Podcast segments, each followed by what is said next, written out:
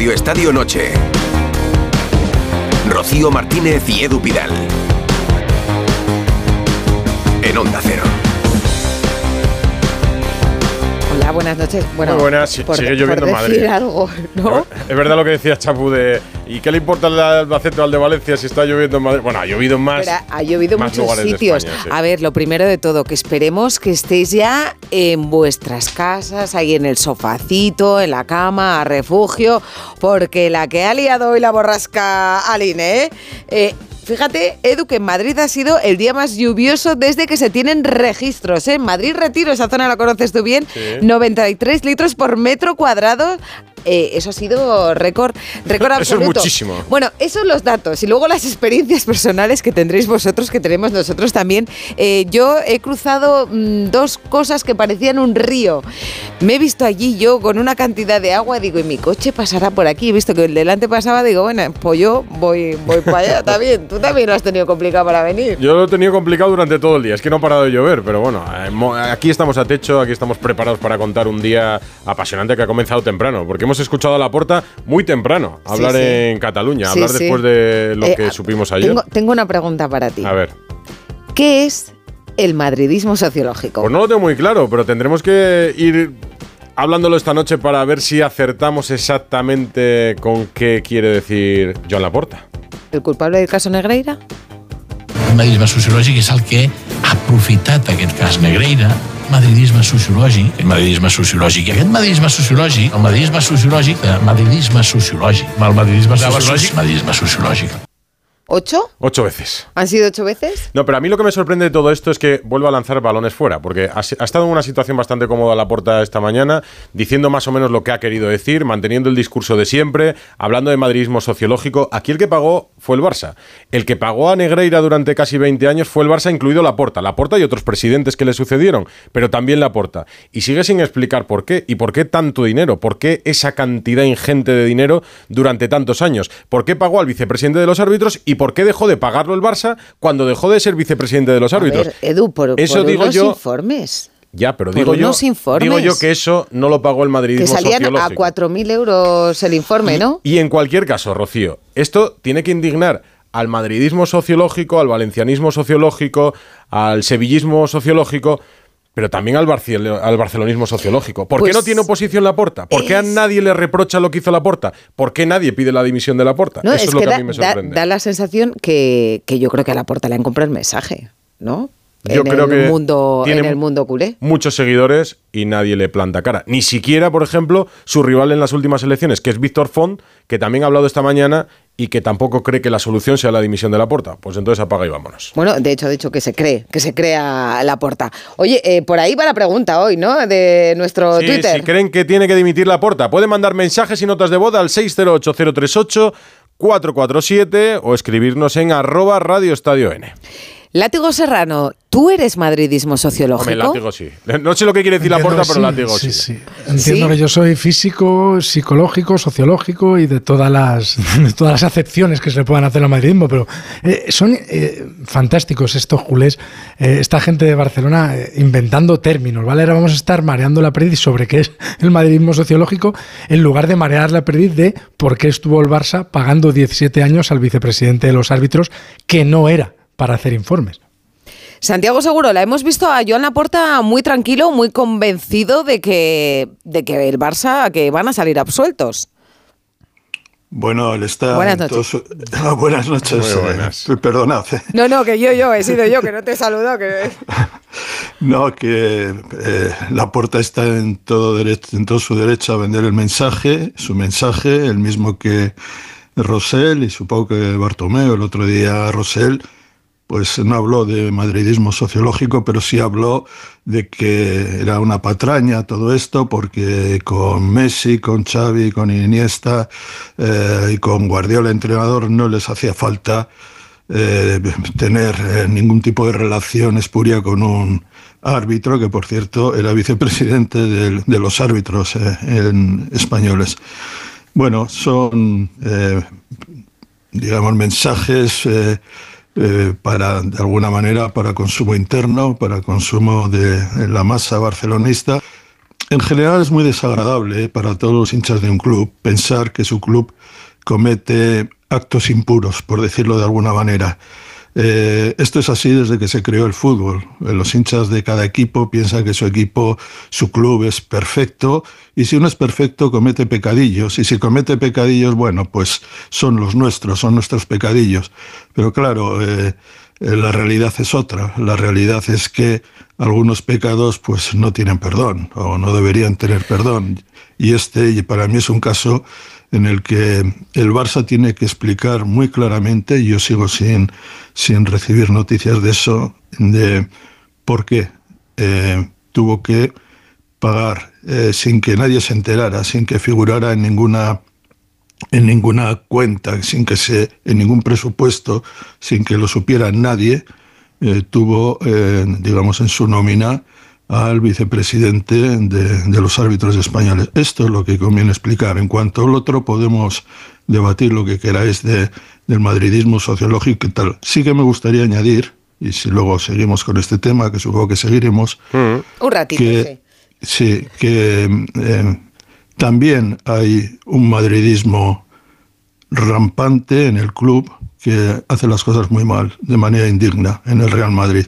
Hoy, de nuevo, en Real Madrid Televisión, han cargado como una especie de guerra o amenaza preventiva contra el árbitro que va a dirigir el sábado el partido Sevilla-Real Madrid, Burgos Bengoechea. Le han dedicado cuatro minutos que a mí me parece coactivos, amenazadores, intimidatorios.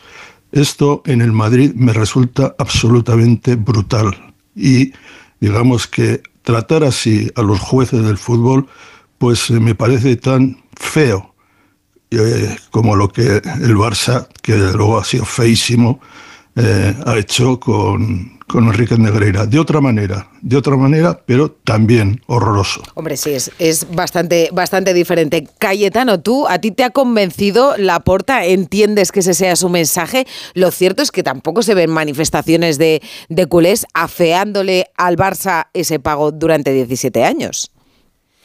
Hola, buenas noches. Buenas noches. bueno, yo, yo creo que la porta eh, es muy populista y además les da a, los culés lo que quieren. Es, es un gran equipo, grandes fichajes, eh, una deuda astronómica y, e ingeniería financiera para que le permitan seguir haciendo todo esto que parecen, eh, parece magia, ¿no? Que, siga fichando y que siga reforzando cada año el equipo, cada año mejor y, tiene un equipazo para ganar la liga y para competir en Champions, etcétera. Entonces se lo, se lo perdonan todo.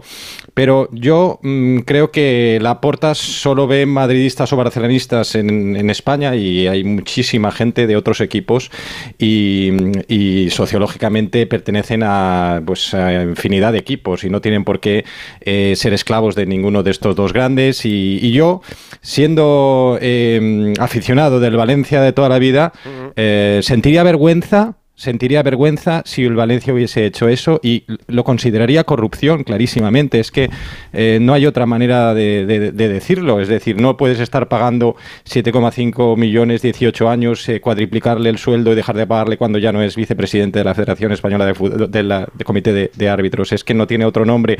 Después me, me, sorprende mucho que no se enterara nadie durante 18 años.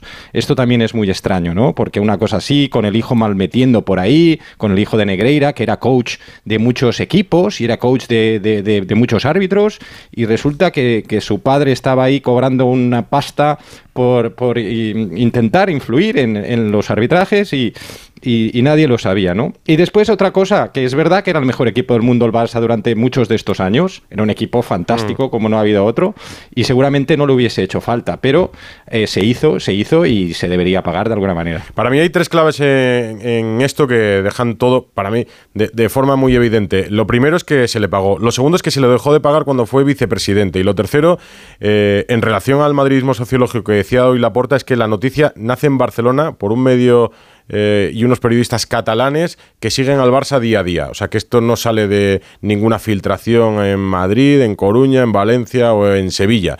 Se cuenta en Barcelona y nace de Barcelona.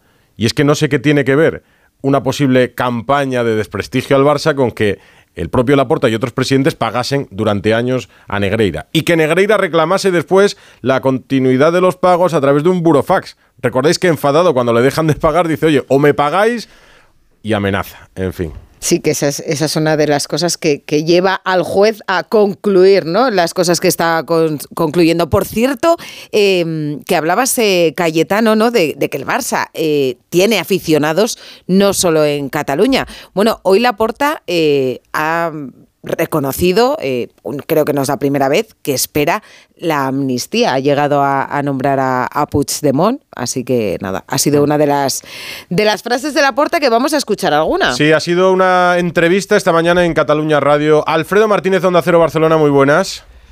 ¿Qué tal? Muy buenas ¿Y noches. allí más o menos ha convencido? ¿Tienes la sensación de que entre el barcelonismo ha convencido la explicación de la porta? Bueno, sa- sabíamos que el mensaje iba a ser ese, ¿no? Mm. Más que convencer, eh, no, no- no creo que haya ninguna sorpresa en eh, casi ninguna de las afirmaciones que ha hecho, de tal manera que mm, yo me atrevería a decir que él cuando hoy ha salido adelante es porque cree que necesita lanzar un mensaje y no tiene miedo.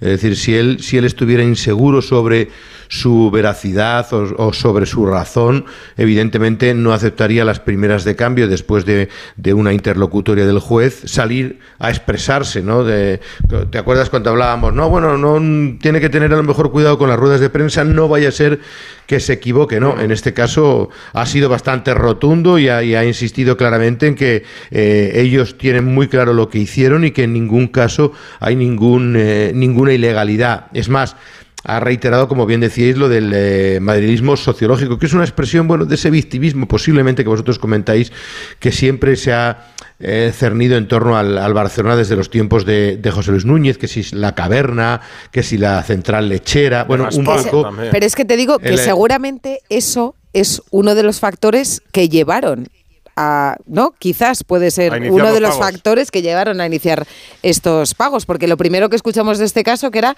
para compensar, ¿no? La falta Sí, de bueno, neutralidad. esa- Esa era una de las teorías en torno a por qué comenzó todo, evidentemente. La, la sensación de que el Madrid siempre tenía un mayor poder fáctico sobre el colectivo arbitral, sobre el fútbol español, que perjudicaban al Barcelona, y esa teoría que existía desde los tiempos de Núñez y, por supuesto, acentuada en Gaspar de que había que tratar de neutralizarlo. Escucha ese primer fragmento en el que él rescata esa frase del madridismo psicológico que, a buen seguro, va a ser recurrente a partir de ahora. Hi ha una campanya orquestrada per... Aquí hay una campaña orquestada para desestabilizar al Barça por parte de unas personas que aprovechan el caso Negreira para desarrollar toda esta campaña feroz sin precedentes que está sufriendo el Barça. Y hay un madridismo sociológico en el centro de poder de la capital, ya sea político, económico y deportivo, que tiene mucha fuerza. Y eso en el Barça siempre lo hemos sufrido, lo hemos encontrado. Hombre, yo creo que estos, estos mensajes funcionan, ¿no? Funcionan entre el barcelonismo, Alfredo. Bueno, hay gente que sí lo, que lo considera. Eh, también te digo una cosa, hay gente que cree que evidentemente se han cometido errores de bulto importantes, que no se puede permitir esos pagos que se han producido desde hace tanto tiempo y que el daño a la imagen de la institución es importante, pero sí se, sí se coincide en que desde Madrid evidentemente se ha tratado de perjudicar al Barcelona o siempre se ha tenido al Barcelona como el gran rival, ¿no? En ese aspecto hay gente que sí, que está convencida de esas circunstancias. Otra cosa es que se debiera haber hecho tipo de pagos y durante tanto tiempo. Claro, es que este, no- este no argumento, igual que en otros, en otros asuntos sí, pero claro, aquí Yo 7 creo que lo millones que y medio de euros. Es una estrategia muy vieja, que es buscar un enemigo común y evidentemente nada une más al barcelonismo que, el- que agitar el fantasma del Real Madrid. O sea, eso moviliza. Esto es como cuando la izquierda agita el fantasma de la ultraderecha y entonces moviliza a sus votantes. Pues la porta tiene que movilizar a sus votantes, porque a la porta, eh, salvo que le metan en prisión, que es algo improbable, no imposible, pero improbable, de la poltrona solo le pueden sacar los socios del Barça. Y si a los socios del Barça los tiene convencidos con ese tipo de mensajes que está constatado y demostrado que funcionan, que es que a la porta, la porta ganó unas elecciones con una pancarta, porque la puso cerca del Bernabéu y de la pancarta se veía al fondo el Bernabéu. Entonces eso pues provocó un efecto de seducción en la masa social que del Barça como de cualquier otro club del mundo es bastante emocional, vamos a decirlo así. Es gente que, que, que, se emociona mucho, que es muy visceral y muy poco racional, suele pensar poco. Que claro que en el Barça pues habrá un abogado, un médico y un catedrático que dirán, coño, si es que pagamos 17 años al vicepresidente de los árbitros, no era para hacernos informes a máquina de escribir. O sea, seguro, pero en el fondo, no, claro, pero en el fondo habrá gente que dirá, pero es que si yo fuera aficionado del Barça, a lo mejor pensaría, Coño, es que hicimos bien. Ya, pero es que había que pagarlo y es que nos fue bien. Y entonces esa es la razón por la que creéis que no hay una oposición clara a la porta, porque la primera eh, oposición, la primera crítica tendría que nacer del barcelonismo. O sea, creo que la primera consecuencia de todo esto que ha sucedido durante décadas, también durante el primer mandato de Laporta, es que cuadriplicó el sueldo, pagó a Negreira, lo dejaron de pagar cuando dejó de ser vicepresidente de los árbitros. Es todo tan evidente que alguien dentro del Barça tendría que salir a la luz y decir, oiga, esto es tan impresentable que yo quiero liderar una gestión diferente a la que se ha llevado a cabo durante todos estos años. Y yo soy la alternativa a la porta. Esto no ha salido. Esto, Alfredo, hoy ha salido Víctor Font, es. que ha sido el último candidato eh, frente a la porta, que perdió las elecciones en el Fútbol Club Barcelona, y ha dicho que sí, que bueno, que hay fallos en la gestión y tal, pero que la dimisión de la porta no la pide. Oiga, aquí piden la dimisión, bueno, de, los, de, aquí piden la dimisión de los dirigentes, deportivos y no deportivos, vamos, cada mañana, no, pero por yo cualquier creo que asunto. Son, yo, yo, creo que son dos cosas distintas. Es decir, el, el, aficionado del Barcelona puede pensar que está mal hecho, puede pensar que evidentemente hay una mala praxis de los pagos. Pero alguien etcétera, lo exterioriza. Etcétera.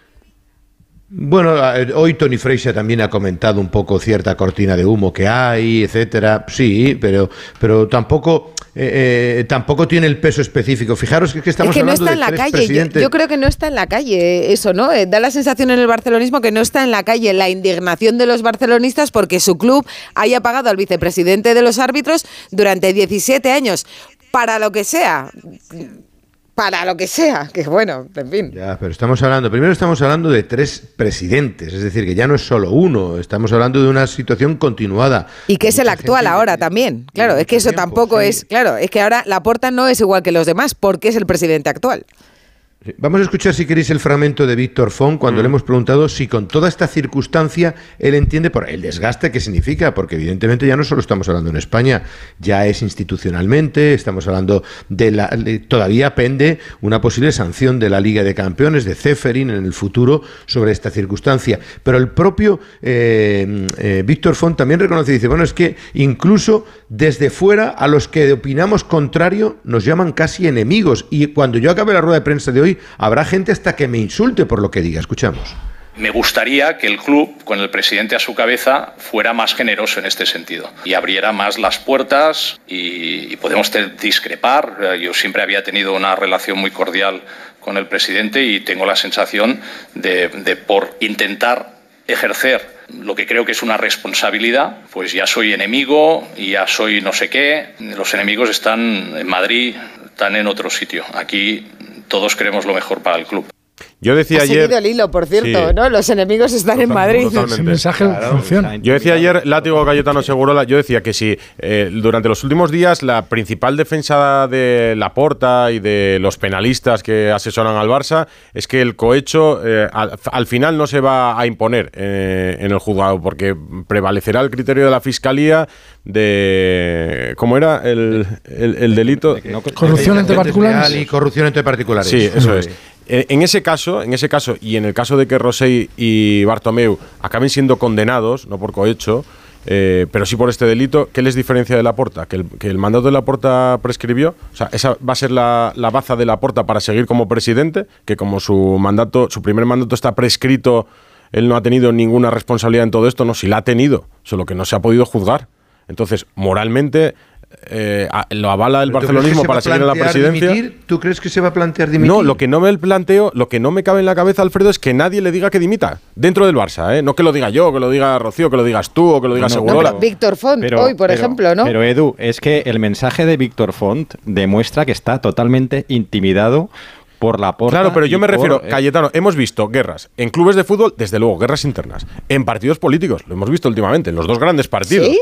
Los, no do, sé. los, dos grandes partidos no sé, no han vivido grandes crisis internas en los últimos años con cambios de, de liderazgo. Y en el Barça, en un caso tan grave, es que no veo ninguna oposición interna a la porta. Y yo digo, ¿y por qué no? O sea, no hay ningún socio que sienta tanta vergüenza de lo que ha pasado como para decir, pues yo me presento contra este señor y pido su dimisión. Pero, pero una No cosa es. Una cosa, Alguien relevante, pero una Alfredo, cosa- digo.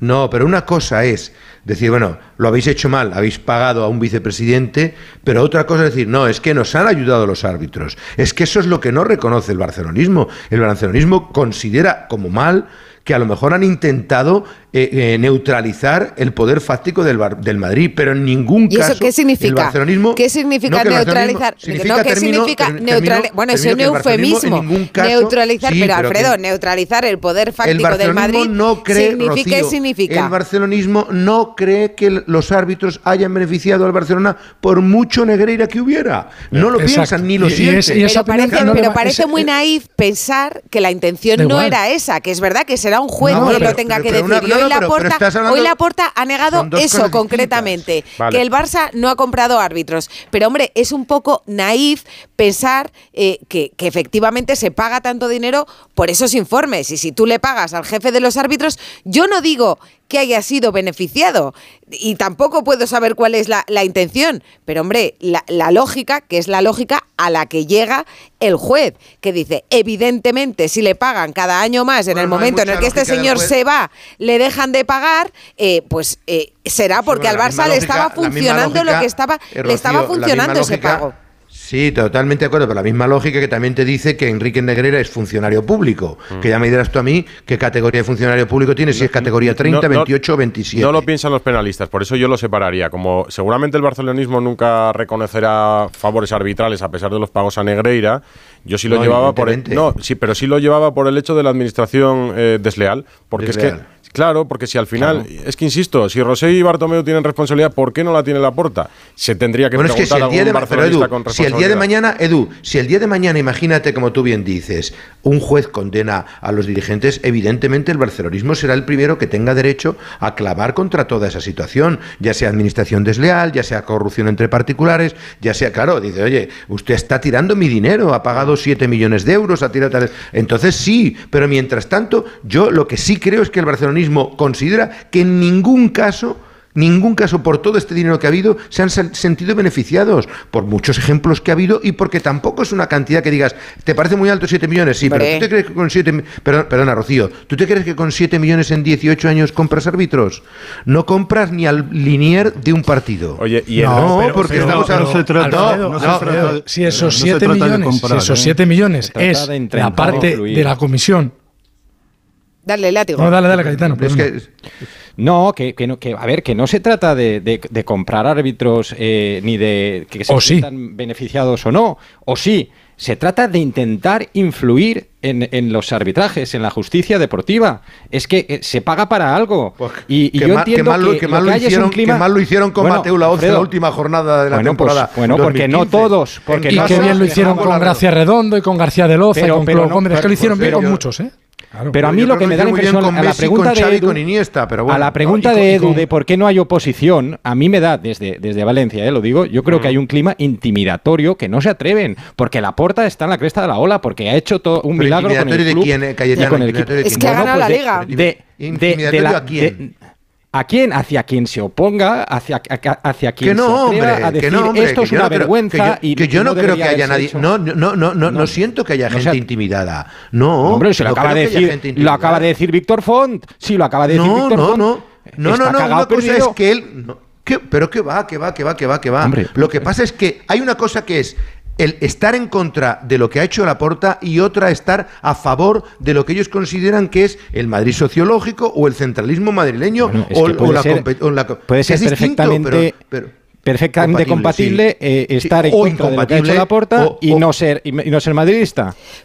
Pero Bueno, Alfredo, hay, hay gente que cree que es más importante estar con el club antes que darle la razón al poder fáctico del Real Madrid. También. Pero, Claro, claro, Alfredo, verdad, no, no, es verdad. Alfredo, claro, eh, Yo- entiendo, que no- Víctor Font diga que, que no se cree que, que el caso Negreira, que los árbitros no han beneficiado al Barça, pero le ha afeado la conducta, o sea, ¿le parece bien el pago independientemente de cuál fuera el objetivo? O sea, ¿hoy ha habido alguna crítica a la gestión de estos pagos?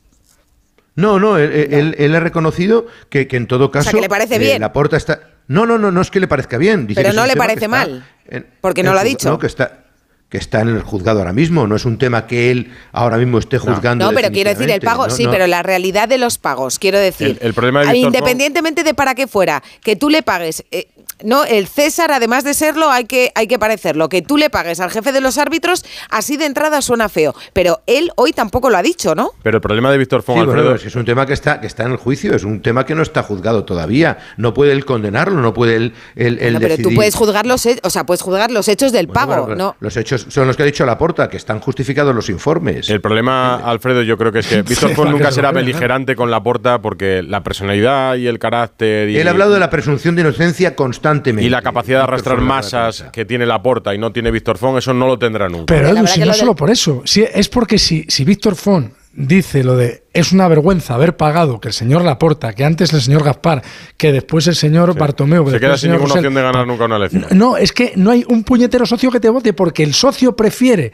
estar con los suyos y, y haberle seguido pagando hasta que se muera a, a Negreira antes que, que estar con la verdad. El socio del Barça está con el Barça y la verdad le da lo mismo. Lo que quiere es que su equipo gane. Y claro que existió Messi, claro que existió Iniesa y Guardiola, pero también existió García de Loza, Gracia de Redondo, Clo Gómez, de Burgos Bengochea, todos. O sea, todos ellos no existieron. brío. Burgos Bengoechea- Y Brito. Arceo, eh, el látigo, y Por Brito supuesto. Arceo, ¿verdad? Sí, y, y Brito Guruceta, que lo recusaste por un, por un Claro, penalti pues fuera del área. Pero es que, es que pero yo no recuse a nadie, yo no recuse a nadie, área. látigo. No recuse a nadie. El eh. Barça, el el el. Cuando estaba Guruceta. El Ah, pues pero es que como me está metiendo a mí en el grupo, yo no recusé nunca a No, nadie. ¿eh? y menos a me Guruceta, ¿eh? Que en paz descanse. Lo que yo- ya, ya, pues entonces, lo que yo entonces digo le recusarían. Le recusarían. Le recusó el Barça. Y, y el Barça Ah, vale, que, pero que no, no pagó le 7 recusaste, le millones, recusó. le recusó el Barça, sí. Lo que quiero decir es que el Barça, que pagó durante 17 años a Negreira, a razón de 700.000, 600.000 al año, que coincido contigo que es insuficiente para comprar partidos, cabe la posibilidad de que ese salario que que ahora mismo. Claro, pero cabe la posibilidad de que ese pago a Negreira fuera la comisión del 10% de un presupuesto mayor destinado a comprar árbitros. Con 7 millones al año, sí comprar 5 o 6 partidos, que son los que necesitas comprar. Al Barça no le hace falta comprar 30 partidos. Le vale como comprar dos suyos y Uf, cuatro le del Madrid y uno del Atlético por si acaso.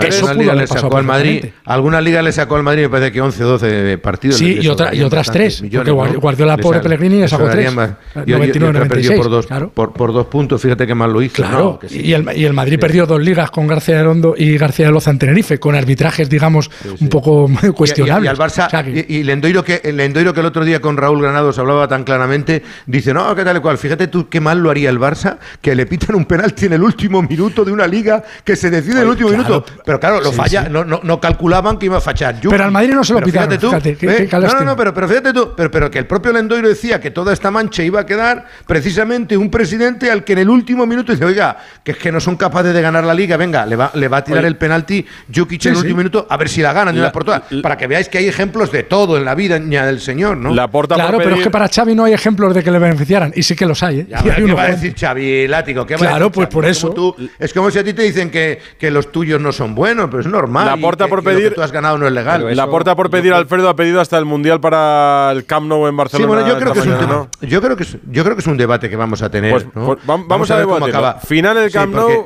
o final en el Santiago Claro, Bernabéu? cuando acabe el estadio, ¿no? Laporta reconoce ya que el Barcelona va a pedir ser sede y evidentemente que lo mínimo, mínimo, mínimo que esperan es una semifinal del Venga, mundo. pues pensaros dónde tendría que ser la final del Mundial 2030. Dos minutos para la medianoche. Radio Estadio Noche. Rocío Martínez y Edu Pidal. Radio Estadio Noche. Buenas noches, eh, Cookie de Chiclana. Dimitir no va a dimitir porque es un cara dura. Un cara dura lo mire por donde lo mire.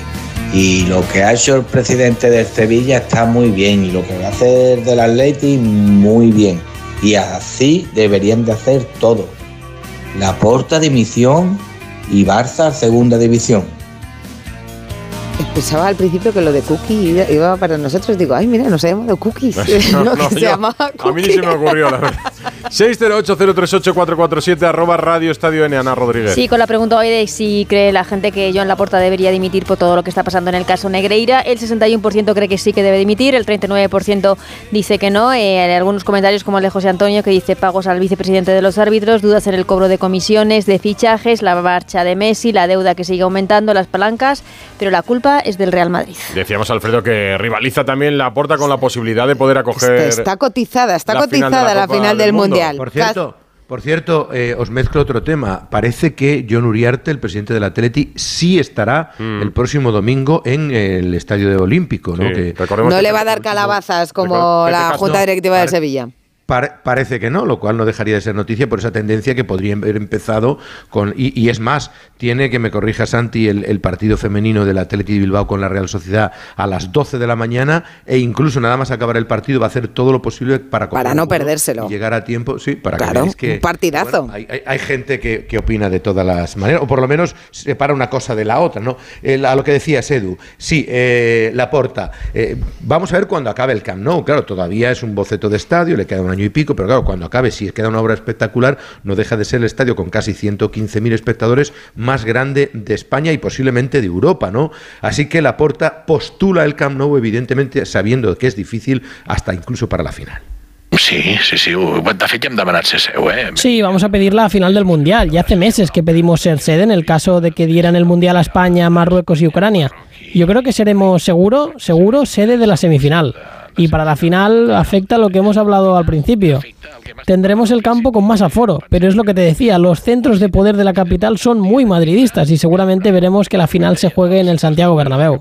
Són, són molt madridistes i segurament veurem que la final la La tiene, tiene poder eh, en Madrid, ¿eh? ¿no? Eh, la FIFA y todo. Alberto Pereiro, buenas noches. Madre mía. Que no sé, ¿qué no sé si Buenas noches a todos, ¿cómo preguntarte por el madridismo sociológico o por lo de la final del Mundial. Pues mira, casi me quedo con lo segundo porque lo primero ni sé lo que es y me parece más Ah, que ¿no sabes? la puerta, que te enseña, te enseña así la mano y te dice, mira aquí. Y, y- y- y- y tú ves que no hay nada, pero él te dice que sí, que sí, que aquí hay de todo. Y lo hace muy bien. Yo le, le tengo un- un- una estima y un cariño en ese sentido terrible al presidente del Barça porque eh, no ha cometido un ¿Le fallo en su estimas vida. Y, sí, le estimo mol, pero vamos, eh, mol, mol. Y es verdad que, que le ves y es de ficha eh, de la nada, eh, tiene al club otra vez donde, eh, donde quería cuando eh, llegó en esta segunda etapa como presidente. Eh, lo- también ha dicho en la entrevista que quiere que Florentino vaya al palco el, Ah, sí.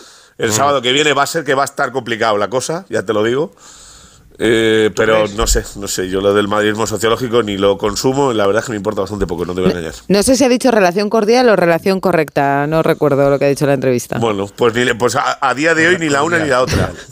¿Para qué nos ¿Tú vamos crees a que no viene? ¿tú crees que no viene Florentino entonces? Yo creo ¿Te van a que- los No, yo creo que no, partido? Pero, pero Florentino es madridismo Ya, ya se, ya se sociológico. perdieron los dos del año pasado seguidos y una vez que se ha personado como acusación particular en lo de Negreira y Bueno. el abandono de la Superliga por parte del Barça, pues hay una relación bastante distinta. a la No, el Barça no abandona la Superliga. ¿eh? El Barça insiste Bueno, en la Superliga. el gesto- De todas formas, como, como, anfitrión, ahí, invitar, invitar a alguien a tu casa después de esto del madridismo sociológico durante ocho veces, ¿no? Haciéndolo culpable de todo lo del caso Negreira. Hombre, pues como hay invitación. Tíos, han dicho de todos. Hay, hay que, re- hay que recordar que Florentino solo ha y ido no un partido nada. este, este año fuera de casa en Liga, es. que ha sido el de Girona. Viaja poco. Y qué casualidad que coincidió con un magnate eh, eh, centroamericano con el que estuvo departiendo antes del partido. Así que muy por el fútbol tampoco creo que fuera. ¿Aquí hay debate o simplemente lanza la piedra por bueno por un poco de rivalidad a la puerta? ¿Creéis de verdad que, que piensa que el Camp Nou puede acoger la final o debería de hacerlo? No, yo creo que él asume que es la semifinal, ¿no? Da, da la final por. Sí, dada yo con Marruecos y. Portugal, yo no sé si le darían incluso las dos semifinales Es que a- yo creo que si hay país, semifinales ¿eh? tendrán que ser para los otros dos países organizadores, ¿no? Eso es lo que yo pienso, sí. Pues ahí sí que. Pero es que pensar. Creo que el que- poder, el poder de un estadio de 115.000 también es importante. Ya, no, sí, yo no te lo- eso no te lo niego. Pero no, sé, visto que eh, son tres Marruecos países, por los tres que partidos más importantes. Ya, ya, pero Marruecos me parece que hablaba del estadio de Casablanca, de un estadio de 100.000 y que, y que 96.000, valoraba la sí. Capacidad. 96.000, yo creo que si valoraba la capacidad a la hora de, de hacerle valer el más grande, más En eso grande. estamos de acuerdo. Que no- pero lo que pasa, hay una diferencia también, y es que el Bernabéu está hecho y los otros dos no. El Camp Nou también, Bueno, hombre. el Mundial es en el Para cuando 2030 sea y el. Camp Nou tiene que estar acabado en el 2026. Ya, ya, pero que años quiero decir que la- que la decisión se va- que la decisión se toma en diciembre. Bueno, pero los estadios en Qatar, cuando se empezó, se dio el Mundial, la mitad de los estadios no estaban construidos. Eso se construyen siempre sobre la marcha, nunca están terminados todos. Por eso se reforman y se rehacen, evidentemente. Eso- Bueno, en Qatar es que los hicieron- los hicieron hasta uno de contenedores. pero, Rocío, ese sería, ese sería el menor de los inconvenientes. Es evidente que se va a terminar. Si no lo termina en el 2030 ya desaparece el Barça, vamos. Ya os, Lo que- os digo desde ya duro- que firmo la final en uno de los dos y, y una semifinal en España, porque lo, lo de las semifinales no lo veo. ¿eh? Mira, Mi duda es si políticamente, o sea, si Barcelona va a pertenecer a España en 2030, que es que Sí, vete hombre, tú a saber. Es que, Sí, bueno, no me metas ese parece que debate sí. ahora, látigo, por favor. No, pero ese debate no lo, pero si no lo propongo yo, ese debate lo, lo proponen a las 12 ahora bien. mismo el partido que gobierna en Cataluña. Quiere eh, celebrar un referéndum de independencia, que saldría o no, si se celebra o no. Yo no lo sé, no sé, no sé si se va a celebrar, pero ¿y si se celebra y gana la opción de la independencia? ¿Qué hace? El- el- Oye, pues final mira, ¿La llevamos al Camp Nou? El mundial en cuatro. No, además. Sería, no, no, sería el mundial en cuatro países entonces, ¿o cómo? Ya Depende, claro, de- no, es que, es que por eso Esto- quedaría esto- fuera Barcelona. Estos juegos pirotécnicos no nos llevan a ninguna parte, me parece. Es verdad. Oye, mira, una cosa que sí me gusta de lo que ha presentado hoy el Barça, una camiseta de los Rolling Stones. No, porque O sea, que le saca la lengua, Edu. le saca la lengua el Barça al Madrid en el No, pero clásico. ha tenido una buena iniciativa como esto de. Sí, genialidad. Bueno, eso es- sabes que son, son también un aspecto económico. Van a vender 1.899 camisetas de una edición limitada a más de 400 euros. La última vez la vendieron a 399. Y van a La de vender Rosalía. 22 camisetas, sí, la del Motomami. Y 22 camisetas a más de 2.000 euros por camiseta firmada por todos los jugadores. Oye, vas sumando y vas sacando dinerito de todos. Pero luego- limitadas y especiales. Información servicio, porque después estas salen a la venta, estas ediciones eh, No, no, no, no, no, especiales. solo limitadas. Sí, por eso, que estas sal- salen a la venta el lunes que son ediciones li- limitadas, pero luego va a haber merchandising y va a haber camisetas, que estas ya sí llevarán además también Pero el logo del ya patrocinador, efectivamente, porque esta es solo la de, la de la lengua. Oye, que hemos visto a sus satánicas majestades ahí sujetando la, la camiseta. La verdad Que que, la camiseta es una Rocío, chulada, ¿eh? Que decían Rocío que había una teoría dice bueno pero esto es realidad es virtual es inteligencia artificial y dicen que no que es verdad y verídico que los Rolling se han, han No, Alfredo, o sea, hay un vídeo en la cuenta de los Rolling. Sí, sí, a ver, sí, pero que hubo- un nuevo disco pero- y, y han subido con la camiseta, que- sí han salido ellos. Sí, Sí, pero que hay un momento, sí, en la antología, no sé qué, me parece que se llama el disco, pero que, que, que hay un momento cuando sale la fotografía que lo primero que dice la gente, bueno, esto será real. duda. Realmente, lo- y, y- y es más, uno de los Rolling vive en Barcelona. ¿Quién? O sea, que, que- que no es, eh, pues no sé cuál de los tres, Pero desde luego alguno no con un es geriatra. el- Ah, son tres. eh, Pero ya son sí, mayores, son ¿no? tres, Sí. Hombre, No, no- no- no me digas cuál, Pero- he, he oído el Ahí, nombre, tenéis- pero ahí a Santi, pero que sepáis que en cada en gira viajan con tres geriatras, pues son personas muy mayores, ¿eh? Bueno, Pero son dos marcas potentísimas ¿eh? que se unen. Eh, ahí sí que hay que reconocer que, que el Barça es una marca tremenda y si la unes a los Rolling, pues el efecto es eh, planetario. Vamos a Bueno, esa primero. el- camiseta va a ser impactante. Primero, el Barça está eh, patrocinado por Spotify. A Spotify y, y a la compañía de discos de los Stones les conviene publicitar el último álbum, el primero en mucho tiempo, eh, Eh. grabado por... ¿Qué te parece, Santi? De hace 56, casi 60 años tiene esta canción. La- el nuevo tiene un mes y medio. Tiene El- casi más años que Bustillo. y hay que decir que eh, eh, hay que vender. Y esta, digamos, conexión Spotify, que es la, digamos, casi tiene el monopolio de las descargas o de la, o de la escucha de, de música, es importante para, para el Barça, para el patrocinador, para Spotify, para la casa de discos. De hecho, yo creo que cuando firmó el acuerdo con Spotify, el primer el primer partido, no sé si fue contra el Madrid, ¿eh? ahora no me quiero equivocar. Sí, eh, sacó, llevó a Drake y, en en la cua- camiseta. y sacó una de Drake, que por cierto acaba de sacar otro álbum. ¿Ese también es mayor? No. No, es, No, es un no. rapero. tiene Ah, la van, a, la van a llevar las chicas también, ¿eh? A mí me parece, Sí, vamos, femenino, preciosa la camiseta. En un partido femenino no, va a triunfar, seguro. Hombre, Va a vamos. triunfar y se va a Sí, no, a 2.000 euros seguro que. No, pero No, esas pero son solo las firmadas, Edu, Edu. Ah, esa vale, es solo vale. para- y luego va a haber además gorras, además, bufandas y vale, camisetas ya El, más normales. el barcelonismo sociológico la compra entero, ya te lo Eh, digo. no, y Iba a decir- Lo que decía Cayetano es verdad, lo que decía Cayetano es verdad. O sea, estás juntando dos marcas independientemente, como explica Santi, que tiene una, una explicación de un acuerdo comercial de muchísima envergadura, pero Hombre, estás claro. juntando dos sellos y dos marcas importantísimas. Es- hay, hay tres marcas importantísimas en este juego: el Barça, eh, los, Los Rolling. Y Spotify. A ver si No, no- mira, a este precio. Que es la que paga, A este precio se la puede comprar López Frau, que colecciona camisetas. Y Feliciano López, buenas noches. Hola Edu, ¿qué tal? Estamos diciendo que. Ya- está ya le diciendo- reservo yo una. Está Ya le diciendo reservo yo Hola, una. Hola a todos. Hola, Hola, hola, hola. hola. Dice Alfredo que si te compras una camiseta del Barça con la publicidad de los Dos. Rolling en el pecho. Es una inversión. Me- es una inversión, comprar- Feliciano, para el futuro. Me, me voy a comprar una que ponga Jan, mentiras a domicilio. Empeza- esa me gusta empe- más. empezamos más La- o menos con esto. Tú, tú estás La indignado la con eso, sacas ¿o de otra manera, ¿no? Yo estoy haciendo un estudio sociológico hoy aquí en Madrid, a ver cómo dan los números. ¿Y qué sale? No, me, ha- no me ha quedado claro. Sale eh, Barcelonitis aguda. Madre mía. ¿A ti- ¿Te ha sentado mal lo del madridismo sociológico? No, a mí no me ha sentado mal, me ha hecho gracia. No, sentarme mal, joder, me sientan mal otras cosas, pero eso no, hombre. Esto es propio de, de la porta, yo creo, Alfredo. De Piqué, a lo mejor también. Si Pero no, Piqué no, llega a ser Piqué presidente no. del Barça. No. Piqué no diría esas cosas, no, ¿qué va?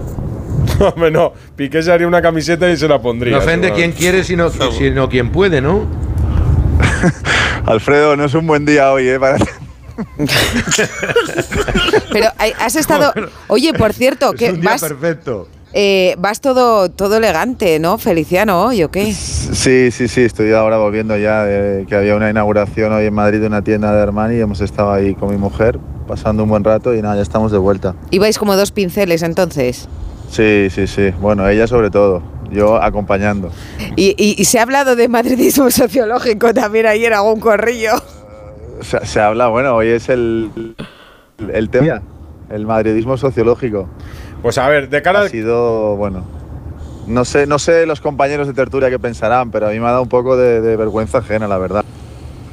Pues, ah, que, un presidente de una, de un- que un presidente de una institución tan importante, en una situación tan comprometida como esa, salga con, con ese discurso, ¿no? Bueno, no, no, no ha sido la primera vez, pero bueno, que siga con ese discurso. Ha sido un poco... A mí la verdad que me ha- no me ha sorprendido, la verdad, de él, pero, pero no deja de ser un poco vergonzoso.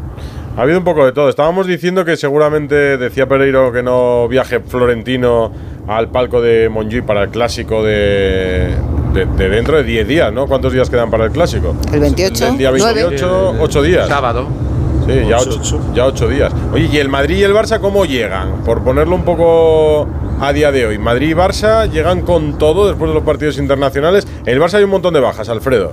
Pero algunas se Bueno, recuperan. hasta 8. Ahora mismo, ahora mismo hasta 8. Quítale dos que casi seguro que van a ir contra el Atleti Bilbao, que son los chavales Lamin Yamal y Alejandro Valde.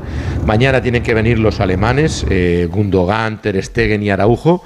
Y en principio eh, son seis de momento dudosos de cara. Bueno, dudosos no, algunos están descartadísimos.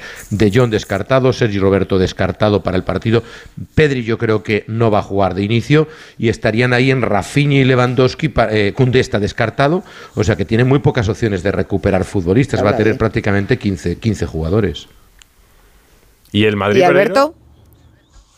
Bueno, a ver, el Madrid hizo un cambio de planes durante la semana. Lo, lo decía Alfredo ahora que los tres alemanes del Barça van a llegar mañana. Es verdad que cada vez que hay un parón de selecciones, el, el futbolista internacional tiene un día de descanso para eh, incorporarse desde que llega a, a la ciudad en la que juega eh, hasta la sesión del día, del día siguiente. Bueno, el Madrid habló con Rudiger, que jugó en Filadelfia contra México y había tenido otro partido ahí en Estados Unidos. Eh, y con Rodrigo, con Vinicius y con Militao, y con Militao, digo, y con eh, Valverde, eh, que juegan entre ellos la madrugada del martes al miércoles, todos a las 2 de la mañana, para preguntarles que si bajaban la sesión de entrenamiento de las 10 a las 3 de la tarde, eh, eh, aparecerían un día antes en vez de aparecer el viernes para jugar solo, eh, entrenar solo un día y estar en Sevilla el, el sábado a las seis y media que juega el Madrid en el Pizjuán.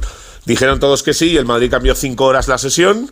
Y hoy han estado todos allí, bajo el diluvio universal en Valdebebas a las 3. Ya están eh, los dos brasileños, eh, Rudiger y Valverde. Eh, ninguno de ellos, excepción de, eh, de Vini de, de Rodri, han hecho trabajo en el césped. Ya se habían eh, confirmado las asistencias en el día de hoy, ya fuera a las 10 o las 3 de la tarde de, de Bellingham, de Chouameni y de Camavinga. Así que lo que lleva pensando Ancelotti durante todo el parón y que Xavi ha tenido que sufrir en forma de lesiones, pues aquí en Madrid ha habido bastante suerte. Los 13 que se marcharon eh, han venido sanos, algunos con algún que otra fatiga muscular, como en el caso de Luca, que se perdió un día de entrenamiento, pero eh, todos bien. Y el que no se fue con eh, la selección, que fue David Álava, está recuperado para jugar el fin de semana. Nacho va a ser la única baja, más allá de lo de Courtois y, y Militao. La única duda que nos queda es Arda Güler, que entrena un día sí, uno no, y te repiten mucho aquello de que sí, que tiene la alta médica, pero que de momento a nivel físico pues le cuesta aguantar los entrenamientos completos. Pues nada, Alfredo, tú que no has tenido que coger el paraguas, eh, Ah, ¿no ha llovido allí? aprovecha mañana. No, Ha Barcelona ha chispeado, llovido. ha chispeado, ha chispeado. Por tú por eso no sacas el paraguas, seguro. No, pero no, no, eso. el- Aquí tenemos la barca preparada para salir Ya, luego. ya lo he visto, ¿eh? Ya Más lo he visto. menos. ¿eh? Desde luego, cuando llueve, llueve con, con ganas. No, pero al hilo que decía Alberto, es que, claro, el Madrid juega el sábado. El Barça, como juega el domingo, Claro, no es que ha había que apurar un poquito ese más. regreso.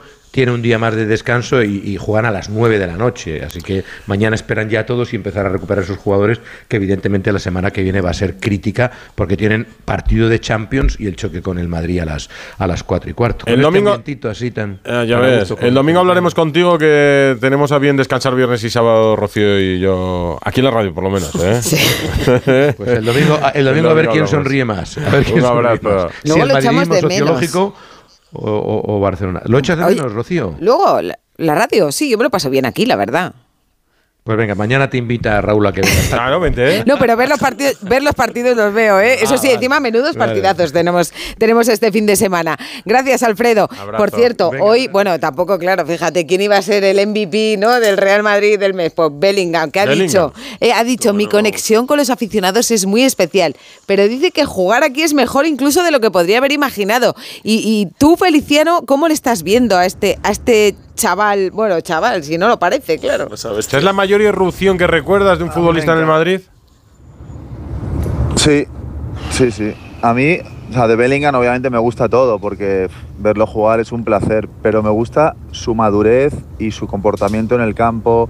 Para la edad que tiene me parece que, no sé, asumir la presión de ser el líder de un equipo como el Madrid, tan joven, y, ver que lo lleva con total normalidad, no sé, me parece ese liderazgo no es propio de un chico tan joven, por muy bueno que sea, que lo es, pero no deja de sorprender, ¿no? O sea, yo hacía muchos años que no veía un jugador con, con ese talento y sobre todo con esa madurez y esa cabeza. Yo creo que aparte de todas sus cualidades físicas y técnicas, para mí lo más destacable de Bellingham es su cabeza y su madurez.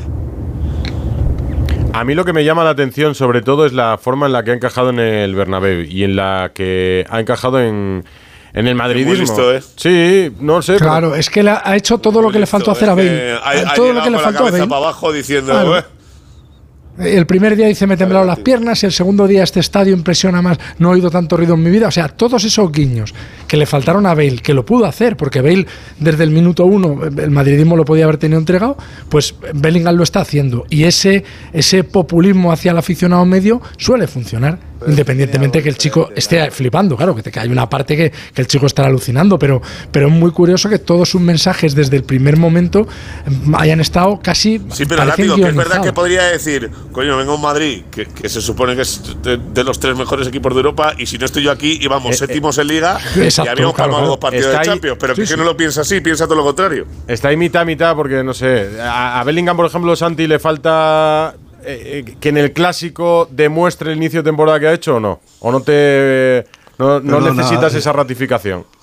Perdona, el, el otro día llamé para hablar de Bellingham contra Es Inglaterra. verdad, la llamada del oyente, es verdad. Más, más elogios, no, más elogios, pero a veces el, el- el- el elogio excesivo desgasta. ¿eh? El elogio debilita, dicen. Sí, sí. Yo- y yo sí creo- creo que es un, un gran jugador, es más de lo que esperábamos y esperábamos mucho, lo que la gente, y no dependerá de un partido eh, que juegue bien contra el Barça o no. La- las carreras de los jugadores se miden por temporadas y por años. Yo no estoy de acuerdo con, con Miguel con, eh, con respecto a lo de Bale. Bale tenía ese carácter, Bale era un jugador débil en el aspecto eh, mental también, nunca se, se- de- desde el principio no parecía adaptado como tantos ingleses a, a las ligas eh, fuera de, la Premier y las cosas son como son. Y este chico se ha educado fuera de Inglaterra, a jugar en Borussia, ha llegado al Madrid con, con 20 años recién cumplidos y es un caso muy diferente, es un caso muy diferente hasta de compromiso en el campo. Bale era un tipo que se creía figura y jugaba sin comprometerse para nada desde el primer partido. Podía marcar goles, podía marcar diferencias de vez en cuando y tenía unas condiciones bárbaras, tan buenas o mejores que las de que las de eh, Cristiano. que la- no, que las de Cristiano y, y las de Bellingham, porque era un fenómeno físico. Ahora, hay que decir que aparte de todo eso, era infinitamente peor jugador, porque para ser un gran jugador de fútbol no solo hay que tener condiciones, hay que tener coraje, hay que demostrarlo partido tras partido, temporada tras temporada. Y a Bale, pues no le, no, no le apetecía ser un gran jugador de fútbol. Eso Bueno, pues ahí tenemos el, a la vuelta de la esquina el Sevilla, Real Madrid, por cierto, el reencuentro con Sergio Ramos y al mando del silbato de Burgos Bengoechea. Vídeo de Real Madrid Televisión. En el campo o en el bar, las decisiones de De Burgos Bengoechea siempre caen en la misma dirección. Empecemos por la temporada pasada. Él fue el árbitro que dirigió el clásico del Camp Nou, uno de los partidos más importantes del campeonato, que terminaría apartando al Real Madrid de la lucha por la liga. No expulsó a Gaby por dos agresiones a Carvajal y Ceballos. Esta segunda no deja lugar a dudas. Pereiro, parece que no gusta mucho, ¿no? Si es que son todos los vídeos iguales, Rocío, ¿qué quieres que te diga? O sea, y si no le encuentran eh, nada en primera división, hemos llegado a ver algún día con Prieto Iglesias que eh, se iban a épocas en las que pitaban al Real Madrid Castilla o al Real Madrid C, no sé.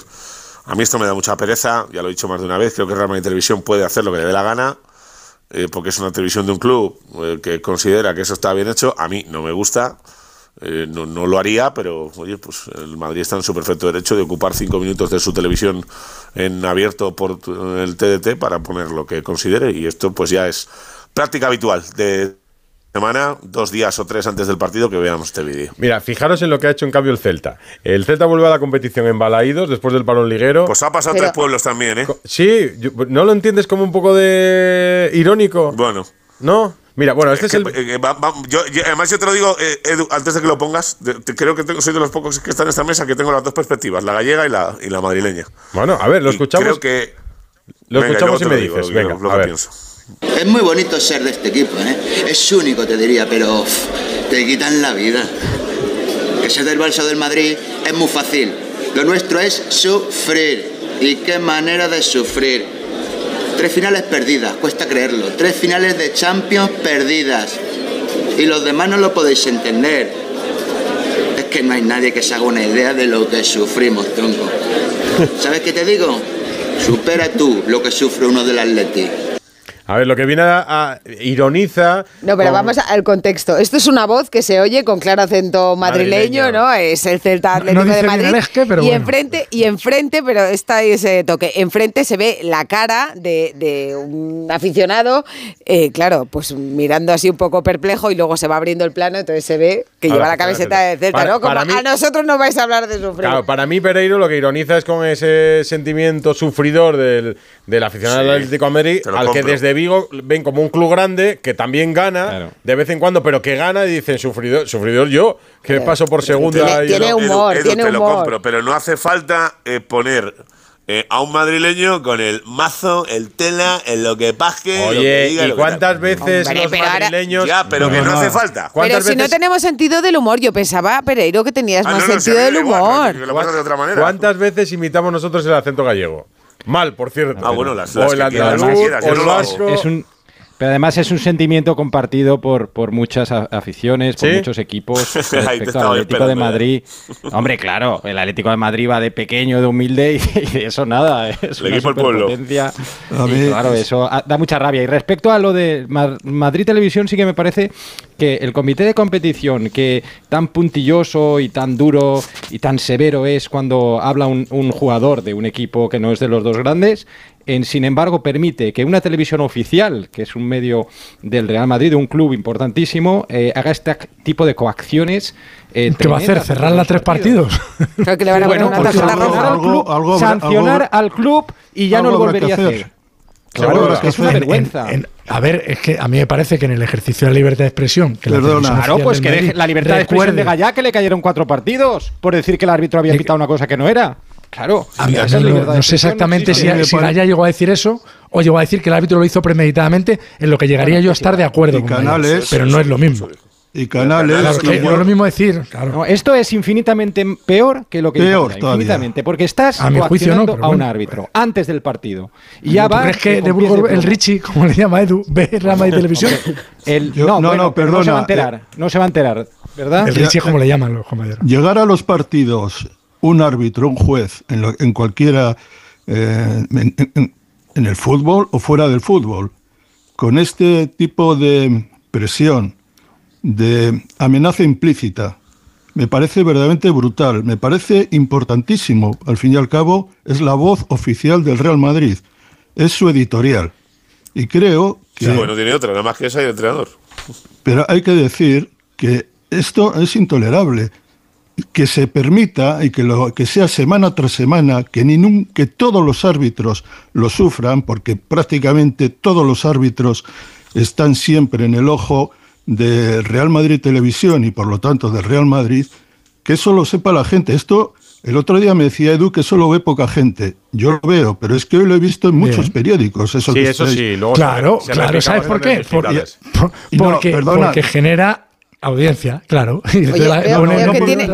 Veo- que tiene- más éxito decir- eh, el vídeo de Real Madrid Televisión que el de Que el del Celta, que el del Celta de Por cierto, ¿eh? por cierto, hay, que decir, hay que decir del Celta que es curioso porque el personaje que eh, ha hecho el, el himno, que ha escrito el himno, de, el himno oficioso de- del Celta es Zetangana, que el último álbum estaba dedicado a Madrid y él es un madrileño a tope que tiene una gran relación con, eh, afectiva con el Celta, por lo tanto tiene sentido, de alguna manera, yo creo que han jugado con esa idea, con la idea de Zetangana, para hablar de esa manera, que puede gustar o no puede gustar, pero digamos esa relación, ese acento, tiene que ver también con lo que eh, Zetangana significa en la música nacional y lo que significa realmente en Madrid. Bueno, dicho esto, eh, no es comparable una cosa con otra. Lo del Celta puede eh, ser gracioso o no ser gracioso, molestar o no molestar a un hincha,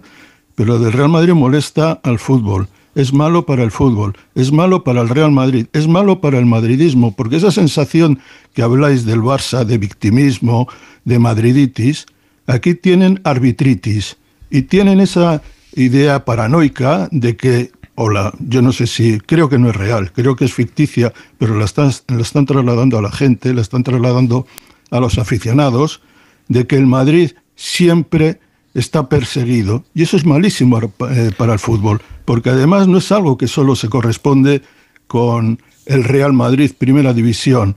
En esa televisión hasta los infantiles tienen que escuchar esas cosas, de que en tal partido contra el equipo, contra el Aranjuez, ocurrió esto y ocurrió lo otro. Me Bueno. parece que, que un club como el Real Madrid, que es el más grande, la potencia más grande que hay en el fútbol español, la marca probablemente más grande que hay en España, internacional, que tenga que hacer estas cosas, que ponga a los árbitros frente a la pared, que les, les coloque en una situación tan desagradable, me parece verdaderamente indigno del Real Madrid. Seguro la Yo Cayetano- respetando- Dime, dime. Solo una cosa por, por- por dar mi opinión a lo que dice Santi, que respeto absolutamente su opinión, igual que la de Cayetano. Yo lo que creo es que el Madrid lo que hace es utilizar su televisión, que, que es la que ven mayoritariamente los aficionados del Madrid, pa- para, claro, pero es que es, es su, es su medio de utilizar, ¿y comunicación. Y, y no se inventa ninguna imagen, pone imágenes. Otra cosa es que tú digas, mira, por ejemplo, cuando ves el vídeo de, de, de Burgos Bengoechea, a mí me parece que su arbitraje en el Camp Nou el año pasado es de los mejores que le ha hecho al Madrid. Porque yo, que soy madridista, creo que las dos acciones de Gaby, a mi juicio, no son de expulsión. Alguna puede ser de amonestación, pero no son de expulsión. Pero sí que creo que las imágenes de aquella Supercopa, el penalti fingido por Luis Suárez, que le, que le pita a Keylor Navas, que el pobre ni le toca, o la expulsión de Cristiano Ronaldo, que se come cuatro partidos de sanción, creo que fue un mal arbitraje y me parece muy bien que se recuerde. Y cuando venga Hernández Hernández, porque es que al final, como aquí parece que es que los árbitros siempre benefician al Madrid, habrá que desmontar esa teoría con imágenes y las imágenes son reales. Yo, por ejemplo, ya te digo, Perdona, yo veo las de pero- Bueno, ya- ya- ya- esas ya- imágenes, ya- es, es ya- que un, par- un partido son 90 minutos. Esas Sí, imágenes están seleccionadas subjetivamente. Que nos han quedado claras Sí, sí, las posturas, las posturas de los dos. Que es que tenemos Pues una otro. vergüe- es una vergüenza, tenemos- sinceramente. Pero es que tenemos un ilustre madridista que ha estado hoy en Madrid y, y tenemos muchos ilustres. Que digo ¿A que ya yo ah, creo que ha quedado, Nadal. que ha Sí, quedado sí. claro ya que nuestro tiempo no es infinito, que ya nos gustaría, que nos gusta esto también que se nos haga corto el programa. Seguro la Cayetano Látigo, muchas gracias. Gracias. No, no, no, Pereiro que se quede, que se quede, Pereiro que se quede. Un poco de música para darle a esto. No dejamos de hablar de los récords en el deporte y por eso hay que contar que el nuevo Movistar Plus tiene también un precio récord. Seas del operador que seas, por solo 14 euros al mes podrás ver cada jornada un partido de la Liga, el mejor de la Champions y lo mejor del deporte con todo el básquet. Además, un estreno de cine al día, las mejores series y todos los originales. Seas del operador que seas, contrata ya Movistar Plus por solo 14 euros al mes en movistarplus.es. Radio Estadio Noche. Rocío Martínez y Edu Pidal.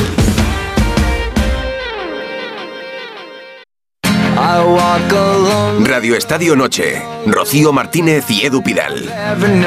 Por estar imputado hay que dimitir. Y entonces no hace falta hacer juicio. Y ya está. Por imputar, culpable y ya la, a la trena. ¿No? Hombre, no. Seamos sinceros, a mí la puerta no me gusta ni un pelo. Pero hasta que no se demuestre en un juicio que es inocente o culpable, para mí sigue siendo inocente. 608038447 arroba Radio Estadio N, Ana. Sí, hemos hecho una pre- otra pregunta porque como os he visto muy ¿Ah, sí? interesados ¿Eh? en saber lo que opinaba la gente sobre si la final del Mundial 2030 Ah, se jugase en buena, España, en qué estadio se debería jugar, hemos dado tres opciones. Era ¿Madrid, el- Barcelona o Llanes? eh, no, la de Llanes me ha faltado, pero Ah. bueno, en, en otra pregunta lo haremos. El Bernabéu, creo el 54% cree que debería ser en el Bernabéu, el 32% en el Camp Nou, el 13% en el Metropolitano.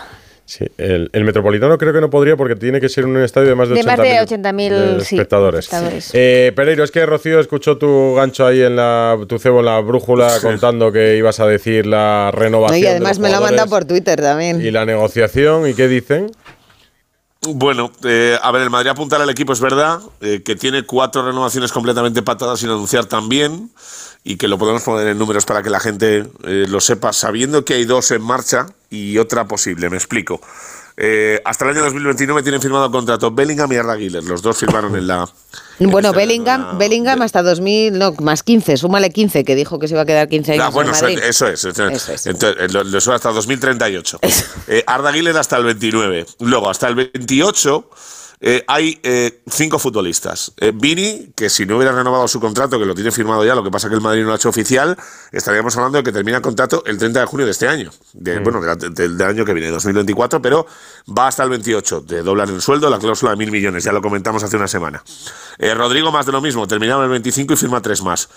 Chouameni ya tenía el contrato original hasta el, el 28 cuando firmó la temporada pasada. Y luego hay dos más. Militao, que tenía hasta el 25, que también ha renovado tres temporadas con una subida de sueldo. Y a Valverde, que le han hecho una, una pellita en el eh, contrato porque ya renovó hace un par de años el 27, pero han ampliado uno más y también le han mejorado el sueldo por sus últimas dos temporadas en el conjunto blanco. Y luego hay dos eh, renovaciones que una depende de cómo venga, de la lesión, que es la de Courtois, que se debería hacer, eh, porque tiene contrato hasta eh, la temporada que viene, esta y una más. Y Camavinga, eh, que también se le quiere mejorar el sueldo y ampliarle el contrato hasta el 28 del 29. Y luego hay jugadores que terminan contrato, pero esto eh, os lo digo rápido porque ya tendremos tiempo. Cross, Modric, Nacho Fernández, que son los mismos del año pasado. De estos tres, creo que solo puede renovar Cross. Eh, José Luis Kepa, que vienen cedidos, y veremos a ver qué pasa con ellos. Eh, Lucas Vázquez y Lurín, que eh, veremos a ver el plan del Madrid. Con el portero ya lo tenemos claro. Y con, y con Lucas, pues oye, pues al final tiene una subida de sueldo en el anterior contrato que fue bastante alta. Y si se quiere quedar en el mismo papel que está ahora, debería bajarse un pelín eh, la pasta que gana. Pero bueno, que el Madrid tiene apuntalado el equipo está bien. Y que todo esto es a la espera de que el año que viene, pues venga la guinda del pastel, ¿no? Súper completo. Muchas gracias, Alberto Pereiro. Y hola. Arroba Granado. Hola, Granado, buenas. Hola, buenas noches. ¿Has estado con Rafa Nadal? Sí, he estado con, con Rafa Nadal en la capital de España, que además de ser el mejor deportista español o quizá de los mejores de la historia, eh, ahora también es empresario. Eh, está aprovechando mucho el tiempo y, y- y bien que hace en diversificar eh, los negocios y hoy ha presentado pues eh, una línea de complementos alimenticios para mm, no para deportistas de alto nivel, que también, sino para la gente normal, para antes de hacer deporte, durante el deporte y después del deporte, para la recuperación. Y más allá de esto, que creo que para él es una buena noticia, eh, pues queríamos verle, eh, sobre todo saber cómo está y, mm, y hablar con él en cuanto a los plazos de recuperación y cuándo va a volver. Así que esto es lo que decía Rafa Nadal. No, no estoy entrenando sin dolor, estoy con menos dolor que antes, pero sigo con, con molestias. Pero si estuviera con cero dolor, pues estaría planteándome otras cosas. Y si estuviera con cero dolor, sí que os podría decir que, que vuelvo tal fecha, porque no tengo una fecha, porque, porque a día de hoy no tengo la capacidad de, de conocer cómo va a estar mi cuerpo dentro de unos meses, con lo cual mi primera opción real de volver al circuito, al circuito profesional sería en enero, en Australia, pero a día de hoy no estoy en disposición de, de deciros algo que, que, no sé. ¿no? no lo acaba de decir, Feliciano. No os lo dije el otro día. Ya. Os, lo, os, dije eso justamente, que, que está muy contento de cómo van las cosas, pero que a día de hoy no puede asegurar que en enero va a poder competir en Australia. Pero, pero está yendo bien y yo soy positivo. Eh, yo creo que el año que viene vamos a ver a Rafa jugar a buen nivel. Lo que no sé es cuándo. Si va a ser en, en enero en Australia o va a ser un poco más tarde. ¿Está recuperado como para jugar todo el año? Si vuelves para jugar con normalidad. Es que eso es lo que todavía no puede decidir, Edu. Eh, ahora mismo es muy pronto. Está jugando cuatro o cinco días por semana y ya está metiéndole más intensidad. Está jugando una hora y media. Eh, cuando hace poquito pues estaba jugando 50 minutos, una hora. Ya está moviéndose más. Eh, pero todavía normalmente los ejercicios que, que, está haciendo no son los que haría cuando está totalmente recuperado, que ahora mismo más o menos cuando está jugando se mueve bien, pero sabe siempre dónde le va la bola, todavía no está haciendo, pues no está metiendo la marcha que falta para realmente poder competir y poder probarse de verdad, pero es que todavía queda mucho, estamos en octubre y faltan todavía más de dos meses y, y, es pronto para, para decidir cuándo va a volver y si va a jugar 10 torneos o 5 o los que juegue. Yo, yo eso no lo sé yo creo que él tampoco y yo creo que hoy ha sido muy sincero. Ha dicho... Sí, es que además, eh, Feliciano, hay una cosa que él, que él decía hoy y es que esta lesión es la primera vez que la tiene, con lo cual hay otras que, que él ya sabe colocar y que ya sabe más o menos claro. eh, cómo van las sensaciones y cómo va esa recuperación, pero que en este caso pues tiene que tener eh, quizá más cuidado también, evidentemente por la edad, de, hacerlo todo de una manera más tranquila y sobre pasos firmes.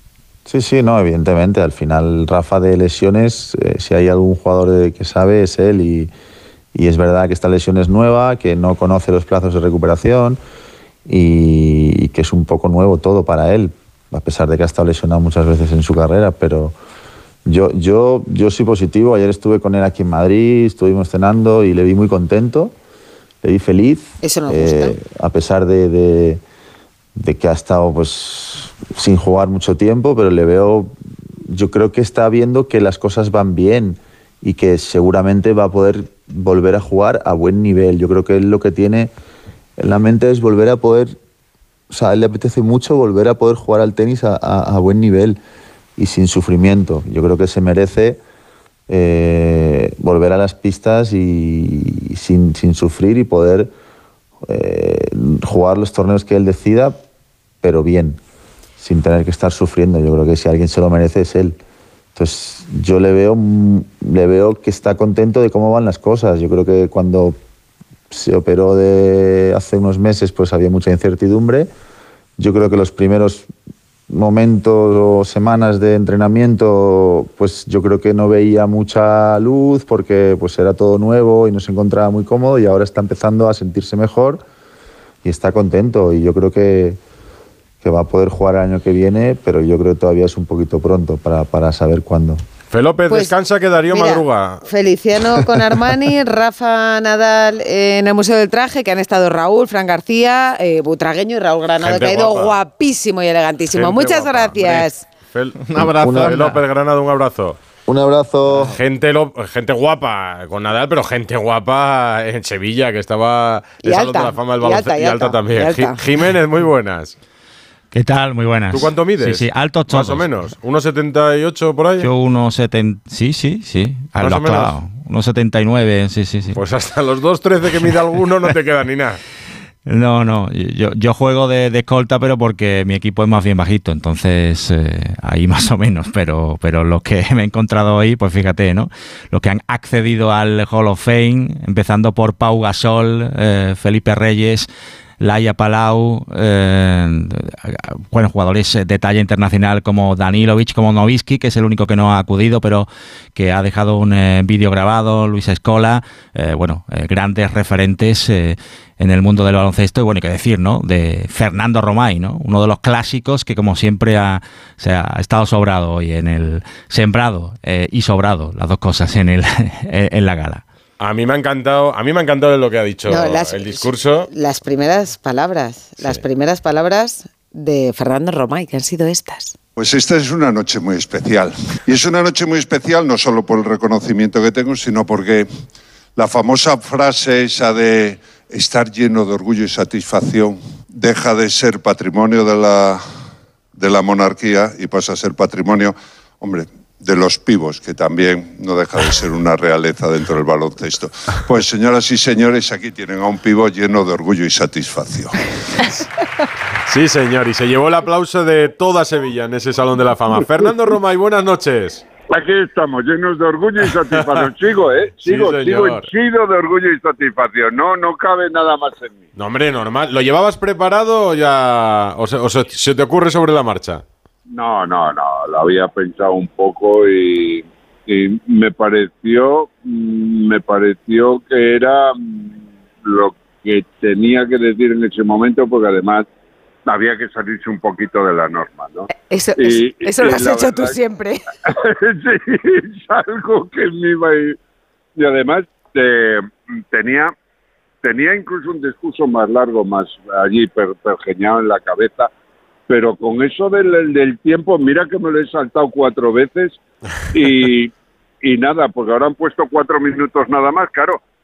Y es que en cuatro minutos a los que ya tenemos cierta edad no nos da tiempo de recordar a todo el mundo al que los que debe- le debemos favores. O sea, y tampoco es cuestión de soltar nombres nada más, sino que tiene que decir algo en medio y es lo que está. Pero me pareció un acto, bueno, como es todo en la federación, muy de corazón, muy emotivo, muy de familia, muy de, de, de agradecer, de, de estar, de, de, de, de- de- de- de sentir, muy de piel y muy de, de baloncesto.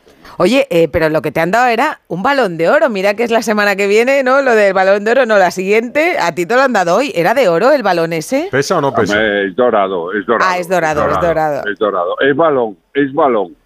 Es balón, aunque vaya dentro de la carcasa esa de metacrilato, es balón. Balón que puedes utilizar para jugar. Evidentemente este no. Pero es un balón, un golden, golden ball que te cagas. O sea, pero nada. Oye, Fernando, en cuatro minutos no nos da tiempo a repasar todo lo que ganaste. Las eh, ca- eh, 17 temporadas, me parece, en el Real Madrid. Siete ligas, dos Copas de Europa, la plata en Los Ángeles, el bronce en el europeo del año anterior. eh, sí, sí, o sea, y 213 centímetros. Es que Eh, no, eh, yo creo que todos no sabíamos la altura de Romay. Claro, ¿No? claro, porque había unos cromos y entonces la altura pues creo que puntuaba mucho para ganar los otros cromos y entonces Ah. yo era de los más buscados. Pues es que sí. yo creo que tú fuiste para muchas generaciones el primer jugador alto, altísimo de nuestro baloncesto. ¿no? Sí, Claro. No, no, incluso para muchas generaciones porque es difícil compaginar la altura, o sea, tener un siete pies, pero sobre todo con la belleza, eh, con la belleza y lo apolíneo que soy Con yo. la belleza. Oye, fíjate, Ajá. fíjate que al- alguna vez yo cuando te he visto, bueno, fuera de entornos deportivos, eh, me encontré en un aeropuerto contigo una vez y en aquella ocasión pensé, Fernando Romay siempre es Fernando Romay y siempre es una persona conocida, claro. Tú no pasas desapercibido, quiero decir, porque hay No, otra gente famosa que se pone una gorra, tal, eh, y pasa desapercibido, pero quiero, tú es imposible. quiero, ni quiero, ni quiero, ni quiero, ni quiero. O sea, ¿para qué te vas a esconder? Nada. Tienes que ir con la verdad por delante, que son mis dos trece, y se acabó. Y no quiero estar escondido, ni tan siquiera... Incluso hay veces que, que dicen, joder, no te he visto porque estabas ahí sentado tal. Digo, pues vale, no te preocupes, ya me pongo de pie y ya está. O sea, No, no, pero- pasa nada. Hay que ir por la vida así, de frente, por derecho, ¿sabes? Eso es que siempre te portas bien. No, no creas. No, no, no. Ya te he dicho que sé cosas de mí que no te las puedo decir. Bueno, tú Oye, sí si- lo sabes. Algunas Si sí las quieres sabes. decirnos alguna. Un día nos contó Casillas, Fernando, que para hacer una broma por la Gran Vía con sus amigos, iba de noche después de una cena, dijo, me voy a poner una caja de cartón en la cabeza y voy a ser capaz de, de recorrer toda la Gran Vía de, de Callao a, a Cibeles sin que nadie me reconozca. Pero lo que decía Rocío, en, en tu caso sería imposible. ¿Nunca te has llegado a cansar de fotos, de gente, de saludos, de... ¿Nunca? No, no, no, no, no. Hombre, hay algunas que son intempestivas, o sea, de que estás en un momento y que, y que te vengan a decir una foto, pues, pues no, ¿En qué no, momento? no viene bien. ¿En qué momento?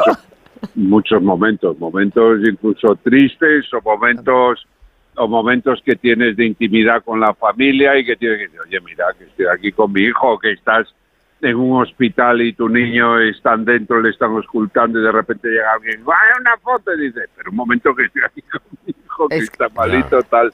No, en ese momento, ¿no? Pero, pero bien, pero, pero el- por lo demás, y yo intento además, es que hay una cosa que es importante, o sea, y es que eh, vosotros habéis pedido un autógrafo alguna vez. Yo pido más fotos que autógrafos. Sí, autógrafos cuando era joven. Yo de niño sí. Una Vale, vez en, en- no- una escayola, me firmaron en una escayola. Vale, vale. Y en el momento de acercarte a alguien, eh, y sobre todo si está hablando, está en algo, ¿no te resulta como que, que estás y te cuesta entrar? Invadiendo su intimidad. Claro. y te cuesta entrar. Entonces, si tú a esa gente que salva eso de que le cuesta entrar por pedirte un autógrafo, no le haces un momento distinto, por lo menos con una broma, una chance o tal, tal una chanza o lo que sea, no, eh, me parece que le estás tal. Entonces, lo que tienes es que sea un momento distinto, que sea un momento especial para él. Y yo procuro que sea un momento especial, vacilándoles, incluso diciéndoles, no, estoy hasta las narices de fotos, no sé qué y tal. Y luego digo, que no, que no, que broma, tío, y tal, no sé qué, pero que sea un momento de decir que romperle un poco la dinámica de todo. A ver, si es que tu altura, tu altura es también humana Y belleza, es y la simpatía y la belleza, Y la sin belleza, olvidar la belleza. la belleza. Oye, ¿qué tal la nueva jefa del baloncesto, Elisa Aguilar? El otro día estuvo con otro Pues hombre de altura, con el rey, y hoy ha estado allí con vosotros. Sí, a ver, eh, yo creo que puede, ya lo creo por el hecho de en 100 años ser la primera presidenta, ¿no? Pero a partir de esto yo creo que lo puede hacer también que puede crear un antes y un después de Lisa Aguilar. Ah, Yo tengo muchas esperanzas depositadas en ella porque me parece que es válida. Yo llevo muchos años trabajando con ella de que entramos más o menos, yo entré un poquito antes que ella en la federación, ella se retiró a los dos años o a los tres de estadio en la federación entró ella, hicimos muchas cosas juntos, tiene un bagaje de aprendido, de, de haber hecho mil cosas, de, de haber sido cocinero antes que fraile, eh, importante, ¿no? Con lo cual sabe dónde está, sabe qué terreno pisa y tiene unas ideas como muy buenas para poder desarrollar dentro de la federación. Con lo cual, le deseo que la, sabidu- la sabiduría y templanza suficiente para poderlas llevar a cabo y que de verdad el baloncesto crezca como, como ella como ella cree que debe crecer, que entonces nos irá muy bien a todos. Pues nada, es que estábamos con Jiménez repasando la- el Salón de la Fama de hoy en Sevilla y nos ha dicho, está por aquí Roma y digo, hombre, claro, pues con Roma y hablamos. Vale. Oye, pues nada, pues os dejo. Que venga, muchas gracias, Que un la lluvia en placer. Sevilla es una maravilla. Sed Esos, felices. esos Adiós, un abrazo. 213 Venga. centímetros de gran persona. Venga, un besito Un beso, gordo. chao. Gracias por eh, acordaros de mí. Hasta luego. Radio Estadio Noche. Rocío Martínez y Edu Pidal. Radio Estadio Noche. Rocío Martínez y Edu Pidal. No sé si en la cena que todos los jueves tiene Inda una cena, se ha hablado también del madridismo sociológico o era de madridistas sociológicos. Eduardo Inda, buenas noches. Hola, Inda. ¿Qué tal? Buenas noches. Yo ceno todos los días. ¿Y tú? No, pero suele tener cena especial No, los jueves. ayuno Yo hago ayuno intermitente. intermitente. Hoy me he comido unas galletillas, la verdad. Una cena por- porque como mucho. Pero hay días que hago ayuno. Los jueves normalmente no. Por Ah, ¿Y tú sabes qué es el madridismo sociológico o no? Bueno, el madridismo ¿Sabrías capaz de explicarlo? Bueno, el madridismo sociológico es buena parte de España, ¿no? Es decir, eh, yo creo que el, madridismo sociológico es mm, la mitad de España y el, y el 60 o el 70% de los aficionados al fútbol. Eso existe. Para mí la, la discusión hoy Inda, ya no era ni Negreira, lo hemos hablado en los últimos días, en los últimos meses, eh, Laporta lo hemos hablado en los últimos días, en los últimos meses. A mí me sorprende que Laporta no tenga oposición dentro del Barça. O sea, que nadie dentro del Barça diga, pero si lo que hizo este señor en su primer mandato es tan vergonzoso como lo que hizo Bartomeu o Rosell, voy a salir yo a presentarme contra él y a ser una alternativa desde dentro del Barça. Sí, pero vamos a ver, aquí el, el- Laporta ha hecho lo que hacen pues eh, todos los tiranozuelos en el mundo, ¿no? Es decir, cuando tienen problemas eh, con la justicia o con su pueblo, pues se inventan un enemigo externo y con eso pues le dan la vuelta a la tortilla. Hay que decir que Laporta es un tipo con un gran carisma, es un gran líder de masas, como ha demostrado volviendo después de tantos años a la presidencia del Barça. Ese cartel a 200 metros del Bernabéu era absolutamente genial y ahora pues se ha, inventado el enemigo externo, ¿no? Pero claro, hay un pequeño problema, que los jueces, el juez Aguirre en Barcelona, pues yo no sé si es del Madrid o del Barça, intuyo que será más del Barça que del Madrid, pero claro, tienen que impartir justicia y aquí lo que es evidente, lo que es incontrovertible, es que estuvieron sobornando durante 20 años al número dos de los árbitros y consecuentemente pues al número dos de los árbitros, como yo digo, siempre no le pagaban, eh, no le pagaron 8 millones de euros, que en realidad sería mucho más con el, con, con- a pesetas eh, constantes, no se lo pagaron por, por su cara bonita, se lo pagaron por algo, porque era, era quien era. Y lo dejaron de pagar por algo. Claro, evidentemente. Y luego, aparte, si tú de repente cogen un día a un juez, pongamos por caso, que le ha dado un empresario, un partido político, tanto dinero, pues que se lo da por, porque le cae bien, por simpatía, o se lo da para que le haga un favor. Es decir, cuando hay una entrega de dinero, mm, normalmente pues es siempre a cambio de algo. Es que es tan obvio que, que- que da hasta vergüenza recordarlo. Pero lo que está haciendo la porta, insisto, es lo que, lo que hacen los tiranozuelos de, todo, de toda la vida de Dios. Inventarse el enemigo externo para distraer la atención. Pero yo creo que eso ya cuela más bien poco y desde luego ante los jueces pues eso evidentemente no cuela. ¿Y está la puerta tan tranquilo como dice que está? Pues yo creo que sí, es decir, porque, porque Laporta sabe que la acusación por cohecho mm, yo creo que está un poco estirada, porque hay que decir que, que- que ni el señor Negreira era- es un funcionario público y bueno, pues eh, eh, en fin, e- e- es, es difícil de, de- sostenerla. Yo lo que creo eh, es que puede haber pues una sanción deportiva ejemplar. Mm, Desde luego la FIFA o la UEFA lo tenían que haber hecho el año pasado de oficio y eso yo creo que más pronto que tarde va a llegar. Yo creo que ahora está habiendo un chalaneo, yo lo he contado varias veces en el chinguito, y es que Ceferín lo que le está diciendo a la porta es, oye, tú te vas de la, de la Superliga y yo a cambio pues te, te perdono la vida, ¿no? Ya. Y eso está ocurriendo, vamos a ver si, si cuela también, porque claro, tienes que convencer a todos los señores de la UEFA de que hay que hacer la vista gorda a cambio de que este señor se vaya de la Superliga, ¿no? Ya, pero- Y es- es- es- esa es la otra película que está por ver. Mi guerra ha sido que si Negreira no es funcionario y no lo será, ¿qué más da que el mandato de la porta prescribiera para tener la misma culpa que Rosello Bartomeu? Inda, muchas gracias. Gracias. Oye, un placer. Un abrazo. Igualmente. Mira, Edu, esto sonó en una final olímpica. ¿Una final olímpica de qué? A mí no me suena. Una sorpresa, una sorpresa, una sorpresa. A ver qué sorpresa. Porque la autora de estos gritos va a estar ahora con Ah, nosotros. amiga. Radio Estadio Noche. Rocío Martínez y Edu Pidal. Sí, Alguna, alguna, alguna, alguna. Yo creo que te puede valer el suspenso, ¿no? Eh, ¿Pero puedes repetir? Sí, pues, claro. puede Hombre, repetir. puedo repetir si es reincidente el personaje. claro. Anda, claro. que no hay alumnos que suspenden una y otra vez. Exactamente. A ver. Bueno, pero fíjate, ¿eh? el sobresaliente hoy, aunque no lo creáis, se lo voy a dar a la UEFA.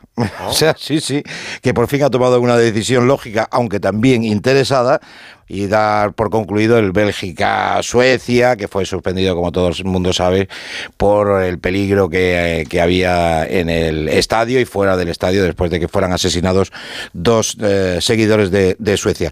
Le doy un notable al Real Madrid de baloncesto porque continúa invicto en ACB y en la Euroliga. Hoy han vuelto a ganar, llevan 12 victorias de manera consecutiva.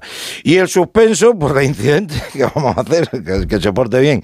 A Jean Laporta, ¿no? Al presidente del Barcelona, que sigue sin hacer un mínimo de autocrítica y su defensa es atacar a las instituciones, hablar de campañas orquestadas, atizar al madridismo sociológico, que me ha hecho mucha gracia y que se ha inventado. Y la verdad, la verdad es que como político podría hacerle sombra al propio Pedro Sánchez. Radio Estadio Noche. Rocío Martínez y Edu Pidal. ¿Qué ganas tenía Rocío de ver a Sandra Sánchez en el estudio de Onda Cero? Porque hace semanas ya que me dijo, tiene que venir Sandra, tiene que venir Sandra, después del documental que presentó de Talavera, Dubai, era, ¿no? Hombre, eh, era el camino. Do, do es el camino. Do, significa camino. Karate, Karate, do. ¿Qué es el camino? Pues para contar el camino de Sandra Sánchez, porque hay pocos caminos como el suyo, Edu. No, y, y con tantas medallas seguro que ninguno. Hola Sandra, buenas noches. Hola, y yo también con muchas ganas de estar aquí con vosotros. Sí, bueno, es que ahora tienes tiempo libre, porque no sé cómo... No, no, no, no, ya verás. ¿Tienes No, tiempo no, libre? no, no, no. ¿No hay tiempo libre después de la competición? Pero Esto es peor. yo, yo había leído, yo, yo había visto que tú estabas retirada. O sea que lo mismo no será. Competir no compito, pero ahora tengo tantos proyectos, tantas cosas en mi cabeza y toda esa energía que antes desgastaba compitiendo y ahora la tengo que desgastar en todas las cosas que mi cabeza crea e intenta llevar a cabo. ¿Y qué haces ahora mismo? ¿Cómo es un día de Sandra Sánchez? Pues mira, ahora estamos dando seminarios alrededor del mundo. Acabamos de llegar de Estados Unidos, estuvimos en Australia, en Nueva Zelanda y Tailandia y ahora nos vamos a ir también. También estoy en la comisión de atletas de los World Games y me voy a China para ver la organización allí, después a Budapest para el Mundial de Karate para verlo desde la grada. ¿Eso cómo va a ser? Ah, durillo, durillo. Bueno, Sandra Sánchez no necesita presentación, oro olímpico en Tokio, eh, medallas en mundiales he intentado contarlas y me iba a equivocar, o sea que tampoco Pero lo habías entrado en el libro de los récords. En que terminaste tu carrera con 60 medallas consecutivas. La verdad es que yo nunca las he contado. Es verdad que a nivel de prensa se iba, se iba poniendo, pero digo, un día las tengo que poner todas así como encima del tatami y hacer una foto de todas las medallas o algo así. Pues me- le estás dando una idea a los compañeros de los medios escritos que te harán una portada espectacular con todas las medallas en y el está con, con Jesús de- del Moral, que es su, cuidado, entrenador y marido. Hola Jesús. muy buenas. Muy buenas. En tu carta de presentación que viene primero, entrenador o marido. Muchas veces lo, lo pongo al, principio lo de marido y luego entrenador. Para así ya la cosa está un poquito más Para compensada. Pero es un 24-7. Pero no cambiamos como la tarjeta del móvil del trabajo y la personal, Eh, ¿no? no, no la cambiamos. Ser Lo marido y único entrenador. que durante el tiempo que estamos entrenando, ahí mando yo y eso lo tiene claro. Y luego el resto del tiempo manda ella. Entonces creo que sale ganando ella siempre. O sea Bueno, que pero lo ¿eh? llevamos muy que bien. entrenamos muchas horas. ¿Seguís entrenando? Sí, Sí. sí, sí. ahora estamos, pues eso, no es lo, el mismo ritmo de antes, que estábamos una media de 6 o 7 horas diarias, pero un par de horitas le, le ponemos todos los días porque, entre otras cosas, damos muchos seminarios y tiene que estar en forma, pero aparte de eso tiene mucha energía y hay que canalizarla de, de forma correcta. Esto hemos descubierto antes de, de entrar en el programa, porque nos hemos encontrado en el pasillo eh, con Roberto Brasero, nuestro compañero Besito. del tiempo, que es de dónde es. Talaverano. Y cómo es de inquieto también Roberto Brasero. Entonces yo creo que esto de la Sí, la actividad que en debe Talavera ser cosa de Talavera. Sí, sí, sí. tenemos Sí. mucha energía, tenemos mucha energía, no que sabemos por qué, pero... Eh, yo te digo, Sandra, si tuviera tus brazos, eh, que no me pondría manga larga eh, nunca. Aunque llueva. Es. Cada vez que te he visto que coincido contigo y miro esos brazos, esos músculos, o sea... Pues mira, te voy a contar algo que seguro que a alguna niña le, le viene bien. Porque no lo gestionas igual con 15 años, con 18, con 20. Y cuando era niña me daba más vergüenza ir en tirantes y ponerte un vestidito o algo pues porque te dicen los brazos y parece como que preciosos. Y claro luego ya cuando vas cumpliendo años vas entendiendo que cada uno tenemos el cuerpo que tenemos y que al revés que tenemos que estar súper orgullosas y súper contentas cada una de ser como somos. Pero sí que es verdad que depende de la edad pues te afecta más o te afecta o te afecta menos. Así que desde aquí pues mandar mucho positivismo a, esa, a esas chicas a esas mujeres y que aceptemos nuestros cuerpos tal y como son ¿Pero eres vergonzosa? Sí, Un poquito. Y, ento- y entonces, Jesús, ¿eso es verdad? Sí, bueno, no os podéis imaginar lo cortada que era Sandra al principio. Me acuerdo cuando empecé a entrenarla, yo la veía qué es lo que hacía en los, en los campeonatos y la veía en una esquinita entrenando, ella ahí todo tímida. Entonces me acuerdo una vez que la cogí, eh, tú te pones aquí en el centro, que te vea la gente, la, le- la decía- obligaba a bajar al desayuno en, en el hotel en manga corta, en Ah, tirantes. claro, claro. Y todo eso fue una cosa que se fue cambiando Eh, para... Pero a ver, que yo en este documental que se puede ver en Rakuten, eh, esto, esto de, la, de que era vergonzosa, ella dijo que empezó a entrenar contigo porque lo que quería es estar contigo, porque lo vuestro, además de una historia sí. de éxito deportivo, es una historia de amor brutal. Eh, se le- eh, cuando se mete algo en la cabeza, ¿verdad? Le Eh, hacía no le ojito desde el principio. No, yo tenía claro que a nivel eh, técnico, físico de karate, quien mejor podía mm, explotar mis condiciones era él. Y, y como lo tenía claro, tenía que convencerle fuera, fuese como fuese, pero también tenía claro que, ¿qué te gustaba? que era guapo. que me hacía ojitos. No, pues mira, lo de los ojitos, porque eh, yo también he visto que teníais que entrenar la mirada. Eh, y, y siendo vergonzosa me cuesta. A mí me cuesta hacer vídeos con Rocío, por ejemplo. El de brasero me cuesta, soy vergonzoso para eso. Entonces, no te imagino antes de una competición eh, que te dé vergüenza ensayar una mirada. Pues sí, porque la competición no se gana solo haciendo el kata, se gana también eh, en el tiempo que hay antes entre las rivales, el cómo nos miramos. eh, ¿Ah, hay- sí? Sí. Hay mucha energía, mucha, pues esas miradas retadoras, esa seguridad que transmite, pues eh, la forma en que te mueves, tu, tu postura, tu forma de mirar. Entonces, claro, si en cuanto a alguna competidora con más seguridad en, en sí misma te mira de alguna manera como diciendo te voy a ganar, tú Mm. agachas la mirada, te vienes abajo, te come terreno, mentalmente te come terreno y cuando vas a salir al tatami ya vas con ese terreno de menos, ¿no? Entonces esa forma de mirar, ese creer en ti misma y esa forma en la que tú miras también a tus rivales, suma o resta. ¿Y cómo se entrena? ¿Enfrente de un espejo? sí, No, mira. pregunto, no sé. ¿eh? Sí, es sí, Bueno, también sí, el- enfrente de un espejo y él me decía muchas veces, eh, me ponía como la liguilla que me iba a tocar. Imagínate que te toca, mira, una persona muy retadora, que es muy, que ahora es amiga mía, pero era la francesa. Mm. Tenía pues mucha esa seguridad, sí. y me decía, hoy te toca hacer tal cata, estás en semifinal, el pase a tal, y te toca con Sandy Gordo. A ver, ¿cómo la mira? Y a lo mejor me ponía una compañera enfrente o se ponía él y tenía como que aguantar esa mirada que ella siempre me Bueno, echaba. Eso hay, una anécdota de un campeonato también que fue justamente con, con Sandy Escordo, que estaban las dos enfrentadas. Entonces, cuando el, el campeonato hacen el saludo a los árbitros, el saludo entre ellas y se marchan. Entonces, la que está en color rojo entraba en primer lugar y luego entra la otra, ¿no? Entonces, las dos no se iban porque ella no le quitaba la mirada, la otra tampoco le quitaba la mirada y ahí estuvieron como tres Ríe- minutos sí, que no se movían. Ríete tú de lo del oeste. A Sí, ver, sí, a ver quién baja la mirada primero. Hasta que ya una de las dos que cedió y se fueron.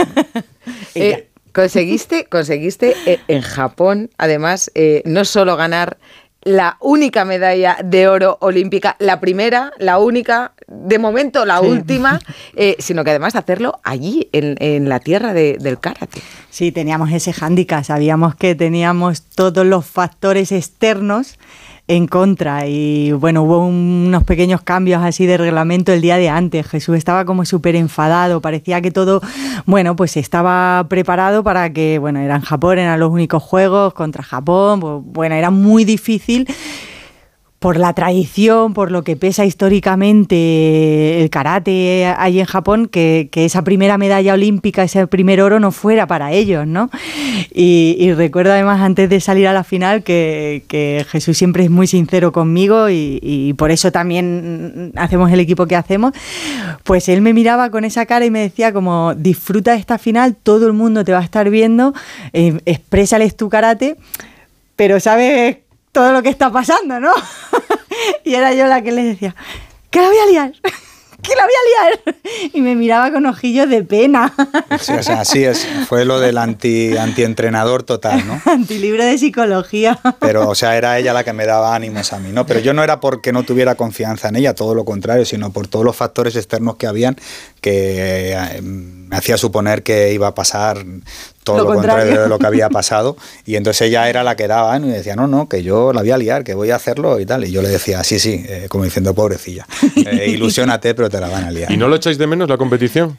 Sí, bastante. Se echa de menos, pero como también dice ella, estamos en un mundo que estamos, que, se, que seguimos muy vinculados al karate y al mundo de la competición, y eso nos hace que no haya dejado eh, de estar entrenando, de estar al día en los últimos campeonatos, viendo, ahora vamos a ir a ver el mundial, y ese gusanillo lógicamente lo tiene, pero también creo que la forma en que se ha retirado ha sido una forma que ha, ha sido como ella ha querido y todo ha salido perfecto. Entonces, bueno, se echa de menos, Sí, pero siempre hay un punto que dicen de la competición, ¿no? Que es muy difícil despertar esa adrenalina, ese punto de nervios y tal. Pero a mí me encantaba competir porque eh, siempre he explicado que como que yo siento que tengo un mundo interno muy intenso y una forma de poder transmitírselo a la gente, porque no sé hacerlo con palabras, es a través de- de- del karate, a través de la forma en la que hago mis catas, ¿no? El que es cantante lo hace a través de la música, Mm. el que es pintor pues a través de un cuadro, pues yo quiero expresar todo eso a través, a través de un kata. Entonces, por eso me, mm, me transmite tanto. Entonces, como sigo en muchos proyectos donde todavía sigo entregándole karate a la gente, todavía consigo recibir eso, ese feedback de que la gente se emociona con lo que les estoy contando, con lo que les estoy diciendo a través del karate, con el documental, con un vídeo, con una entrevista, pues sigo teniendo esa sensación de que sí, de que todavía puedo transmitir todo eso y, y transmitir karate y transmitir ese mundo. Eh, eh, cuentas eh, en el documental, por ejemplo, que tuviste, que bueno, que tuviste, no, que decidiste eh, dejar el centro de alto rendimiento cuando no habías llegado a la selección todavía por estar con tu madre. Y una de las cosas que más feliz eh, te hace es que tu madre te haya visto llegar a lo más alto que ser campeona olímpica, ¿no? Sí, o sea, un abrazo para todas hoy, que además es un día súper especial. Sí, fue súper duro, claro. Yo recibo una llamada justo mm, dos meses después de que me hubieran becado en el centro de alto rendimiento, además las primeras becas que había para la modalidad de kata. O sea, éramos como pioneros, ¿no? Y estábamos ahí y recibes una llamada como esa que... mm, Perdón, yo no lo sé. eh, ¿Que tu madre estaba enferma? Sí, pasó un cáncer de Ah, mama. Y, y no lo gestionas, o sea, es como uf, demasiado en, en un segundo, ¿no? Y ya está, o sea, me voy a casa. O sea, según ya te están hablando por teléfono y tu mundo se está derrumbando, ya estás metiendo la, la ropa en la maleta por- porque te vas porque lo tenía claro. Yo sabía que es una enfermedad que no es de un día ni de una semana y que no, es- no solo consistía en apoyar a mi madre, pero yo estar en Madrid, ¿no? Consistía en estar en esas noches cuando te levantas y estás mal, en esos momentos que es una montaña rusa de emociones y eso no te lo va a dar nunca ninguna medalla. Hoy te hemos visto precisamente, ¿no? Sí. Con una equipación especial en el día de- del cáncer de mama. Y Un a besito, ti- mamá. Un besito, claro, de parte de todos. Eh, a ti el karate además te salvó de un momento muy peligroso. Sí. Sí, además nunca había hablado mucho de, de, De ese hecho, momento. enseñas eh, ahora defensa también a las mujeres. Sí, sí, sí, sí. Nunca había hablado mucho de este tema porque es verdad que es algo que viví que fue pues muy traumático y, y nunca encontraba tampoco la forma de hablarlo y el documental pues un poco lo puso encima de la mesa y, y se trató con mucho respeto Cuenta- cuéntalo. y, bueno, y entendí que, si podía ayudar a alguien, pues eh, podía ser bueno para mí, porque también sacarlo hacia afuera era bueno y para todas las personas que pudiese ayudar. Yo una noche volví a, a casa y vi un coche atravesado en mitad de la carretera y decidí pararme por si alguien necesitaba ayuda y bueno, pues tres chicos me, atacaron. Eh, fue una situación muy... O sea, en mi cabeza todavía es como un boom y, mm, y conseguí salir de la situación. O sea, conseguí defenderme, eh, recibí golpes, pero pude salir de la situación y, y conseguí volver al coche y salir de allí. Entonces entendí que gracias al karate no me bloqueé, porque muchas veces el problema es quedarte en shock y, no salir de, o sea, no, moverte, ¿no? no, no. Y entendí que el karate me había salvado la vida. Que todo eso que repito todos los días, mil veces, mil puñetazos, y no entiendes muy bien por qué lo hace, es para que tu cuerpo en un momento de traumático como ese sepa reaccionar. Y has ¿no? estado enseñando a mujeres a defenderse. Y, y claro, ahora quiero transmitir eso, trato de que las mujeres sobre todo entiendan la importancia de, de- de defenderse, de confiar y de saber, eh, de no quedarse bloqueada en una situación así, que, que por lo menos sepamos eh, salir de esa situación y, y evitar un, un problema mayor. Mm. Si la disciplina estuviese en París 2024, ¿seguirías compitiendo? Sí. Sí. ¿Y, y no te decepciona que el COI eh, introduzca deportes que ni conocemos ni, ni- ni se practican mayoritariamente? Incluso tenemos dudas de que sean realmente deportes. Son disciplinas extrañas y que el karate, por ejemplo, se quede fuera. Es como una puñalada. sí, Sí. sí. Y cuanto más entiendes el funcionamiento de todo, pues más te decepciona, ¿no? Porque al final los deportistas somos los que más ilusión transmitimos y lo que y yo creo que los que más abanderados somos de los valores del deporte, de la realidad de cuando hablamos de los valores del deporte, ¿no? Y todo lo que rodea el deporte a veces eh, ensucia todo eso, ¿no? Eh, he dicho muchas veces que ojalá los requisitos para estar en unos Juegos Olímpicos fueran transparentes y estuvieran escritos, Mm. sean los que sean, y sean lo difícil, política, económicamente, eh, que sean, pero que sepamos. Que se conozcan. Y con eso las federaciones puedan trabajar. Mm. Y entonces entender por qué uno está dentro o por qué otros están fuera y así poder seguir trabajando. Y entonces todos los deportes que realmente cumplan esos requisitos, los más difíciles que sean o los que quieran poner, se pueda trabajar para estar dentro. Pero cuando todo lo que sí está escrito se cumple, ¿qué se hace entonces Para estar dentro? ¿Qué se hace? No se sabe. Ese es el problema. Pues sirve también para dirigente, ¿eh? No, sí, es que dice, dice, lo- dice en todos los ámbitos. no me puedo, Casa manda mucho. dice que no me puedo expresar con palabras, lo hago con, la- con el cata. Yo, ¿tú, tú qué opinas? Pues que es un portento, lo estáis viendo, no vale para todo. Pero comunicativo, comunicativo también. Sí, no sí. sé si has sido más duro con ella que con otros pupilos que has tenido. No, mira, no, hay dos etapas, no, hay dos etapas en cuando una parte cuando estuvimos entrenando en Dubai que así eh, exclusivamente estaba entrenándola a ella, que ahí pues todo el tiempo estaba focalizada ella y cuando pasamos al centro de alto rendimiento que volvimos a España, ahí hubo porque no solamente entrenaba a ella, sino que estaba entrenando a la gente de la selección, ¿no? Entonces, por no, porque la gente no viese que le, le hacía más caso a ella, le hacía menos caso a ella, al contrario, ¿no? Y, y luego la gente llegaba a pensar que era al revés, que le hacía más caso a ella cuando era todo lo contrario, ¿no? Entonces, a- hasta que encontramos ese, ese punto Ese donde, equilibrio. donde se le hacía tanto el mismo caso, o yo le intentaba hacer el mismo caso a ella que al, al resto, pero... Pues, Has eh, visto, ¿no? Sí, sí. ¿Cómo, cómo- lo que han ganado y cómo se miran. Si es, que, si es que lo que transmiten, yo no sé si Sandra tiene más fuerza en los brazos, en las piernas, en la mirada o en la sonrisa. Que No, tenéis una ventaja, que un deportista o una deportista dice, pues ahora me viene lo complicado, porque me he pasado tanto tiempo viajando que la vida en familia, vamos a ver con No tantas horas en casa. No, yo le llevo, En vuestro caso, en No, caso, mira, estamos ahora que va a ser la primera vez que nos separemos. ¿eh? Ella se va a China y yo, y yo marcho a Budapest y vamos a estar como. Una semana. Como una semana sin- y está diciendo que vas a hacer una semana. Una semana entera. Pues nada, Sandra, Jesús, eh, ya habéis Muchas escuchado a gracias. Brasero. Tened cuidado de vuelta a Talavera. Si volvéis mañana, parece que hay menos agua, pero con cuidado en la carretera. Muchas gracias. Un abrazo a todos y Gracias. muchas Gracias gracias. Radio. Bustillo. Vamos con los resultados que nos quedan del día, que son los de la Euroliga, con derrota del Vasconia en casa otra vez, ha perdido en Vitoria 8-2, 8-9 con, Zal- eh, 9-9 con Zalgiris y otra victoria del Real Madrid. Lleva pleno en la temporada hasta ahora, 11 de 11. Hoy ha ganado al Armani Milán 8-8-7-1, el Armani Milán de Ettore Messina y de Mirotic, que ha vuelto al Palacio de los Deportes, ha dejado 13 puntos, porque el mejor del partido hoy ha sido Sergio Jul con 19 Jul. puntos. Eh, exacto. Mañana las mandarinas. ¿no? empieza una nueva jornada de fútbol. Osasuna Granada, 9 de la noche. Y hoy hemos conocido ya que Baseman, el único israelí de la liga, el delantero del Granada, no va a viajar a Pamplona. Es una decisión que han consensuado entre el jugador y el club por razones de seguridad. Solo tenemos un jugador israelí en la liga. Exacto, ahora mismo sí, Jace Baseman, como digo, jugador que estaba en el Valladolid, ahora está en el Granada, es delantero y se va a quedar mañana en, en Granada. La UEFA ha comunicado que aplaza el partido que debía enfrentar al Villarreal y al Maccabi Haifa de la fase de grupos de la Europa Liga el próximo jueves. El partido se traslada al día 6 de diciembre. Y estos días ha habido reunión en Las Rozas de la comisión que está siguiendo y estudiando la candidatura del Mundial 2030. Más o menos queda perfilado un Mundial con 18 sedes. 18. 10, 10 serían en España, 5 en Marruecos y 3 en Portugal. Y tanto Portugal como España creen que el el escenario de la final sería el Santiago Bernabéu. En esto parece que no habría mucho debate sobre el asunto. Pero igual no han escuchado, no han escuchado la puerta. Eh, bueno, hay que esperar.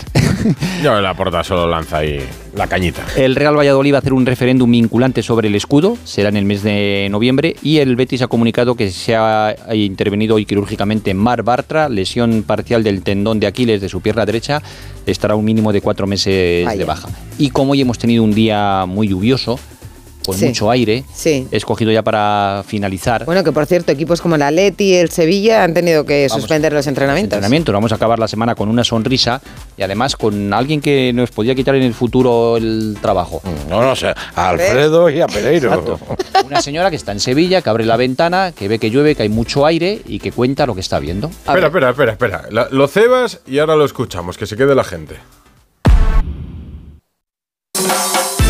A ver, que nos has dejado en ascuas. Escuchamos a esa señora que abre la ventana. Es como una narradora, realmente, ¿no? ¿De la lluvia? De la lluvia, ¿Del del, viento, temporal? del temporal, porque ahora con el teléfono va, va, eh, mostrando la imagen de lo que ve y lo va contando. Y suena así. Mira, mira, mira, mira, mira, mira, mira. Mira, mira la clava. ¡Hostia! Se cayó la palmera. ¡Hala! Se ha caído la palmera ya. Lo estaba viendo. Digo, a que se cae la palmera. Es que se ha caído una palmera. La palmera. Se ha caído la palmera, señores. Lo estaba diciendo que se iba a caer la palmera. Se ha caído la palmera. En directo. En directo. En directo se ha caído la palmera. Afortunadamente con una sonrisa porque acaba de pasar una persona uh, con, con un paraguas. Por La 20 señora segundos. está en la ventana y efectivamente vemos en el vídeo cómo se cae la palmera. Me, me encantaría ver a esta escuchar a esta señora narrando un gol. Pues eh, se tira un, un minuto A mí me narrando suena todo, más ¿eh? a lo del O sea, perrito, como es en las otro ferias. perrito piloto. Ese, ese, ese. Era una narración con el sonido de la tómbola. eh, eh, ha sido el vídeo del día en, en las redes sociales. Y mañana, mañana, el atleta keniano Eliud Kipchoge va a recibir el premio Princesa de Asturias de los Deportes en el Teatro Campo Amor de Oviedo. Además, mañana por la mañana se va a poner al frente de un enorme grupo de niños para correr unos kilómetros por el campo San Francisco de la Qué ciudad asturiana. bonito. ¿Y qué está Mira. sonando? Que pasamos de la sonrisa a la emoción. Está aquí, está aquí Edu al borde de la lágrima. No, escuchad. ¿Pero Yo, yo estuve en varios premios bonito, cuando eran príncipe de Asturias y escuchar esto en el campo amor, así solemne, con, todo el mundo de pie, las gaitas, los ¿Pero tú to- tambores. tocas la gaita? No, yo no, mi hermano. Y Ah, el otro hermano el tambor. A mí- yo, hubiera sido cantante si no fuera por la voz y músico si no fuera por. eso mismo- eso mismo me pasa a mí. Por la ritmia que practico desde Pues, pequeño. pero- pues mitad por Kipchoge, mitad por nuestro super asturiano Edu Pidal. Terminamos con suena este mañana. sonido. Así ha sonado Premios y así ha sonado Así hoy ahí. ah, Este es el sonido de hoy. y así sonará mañana en los premios. Hasta mañana. Hasta el domingo. Muchas gracias por estar ahí.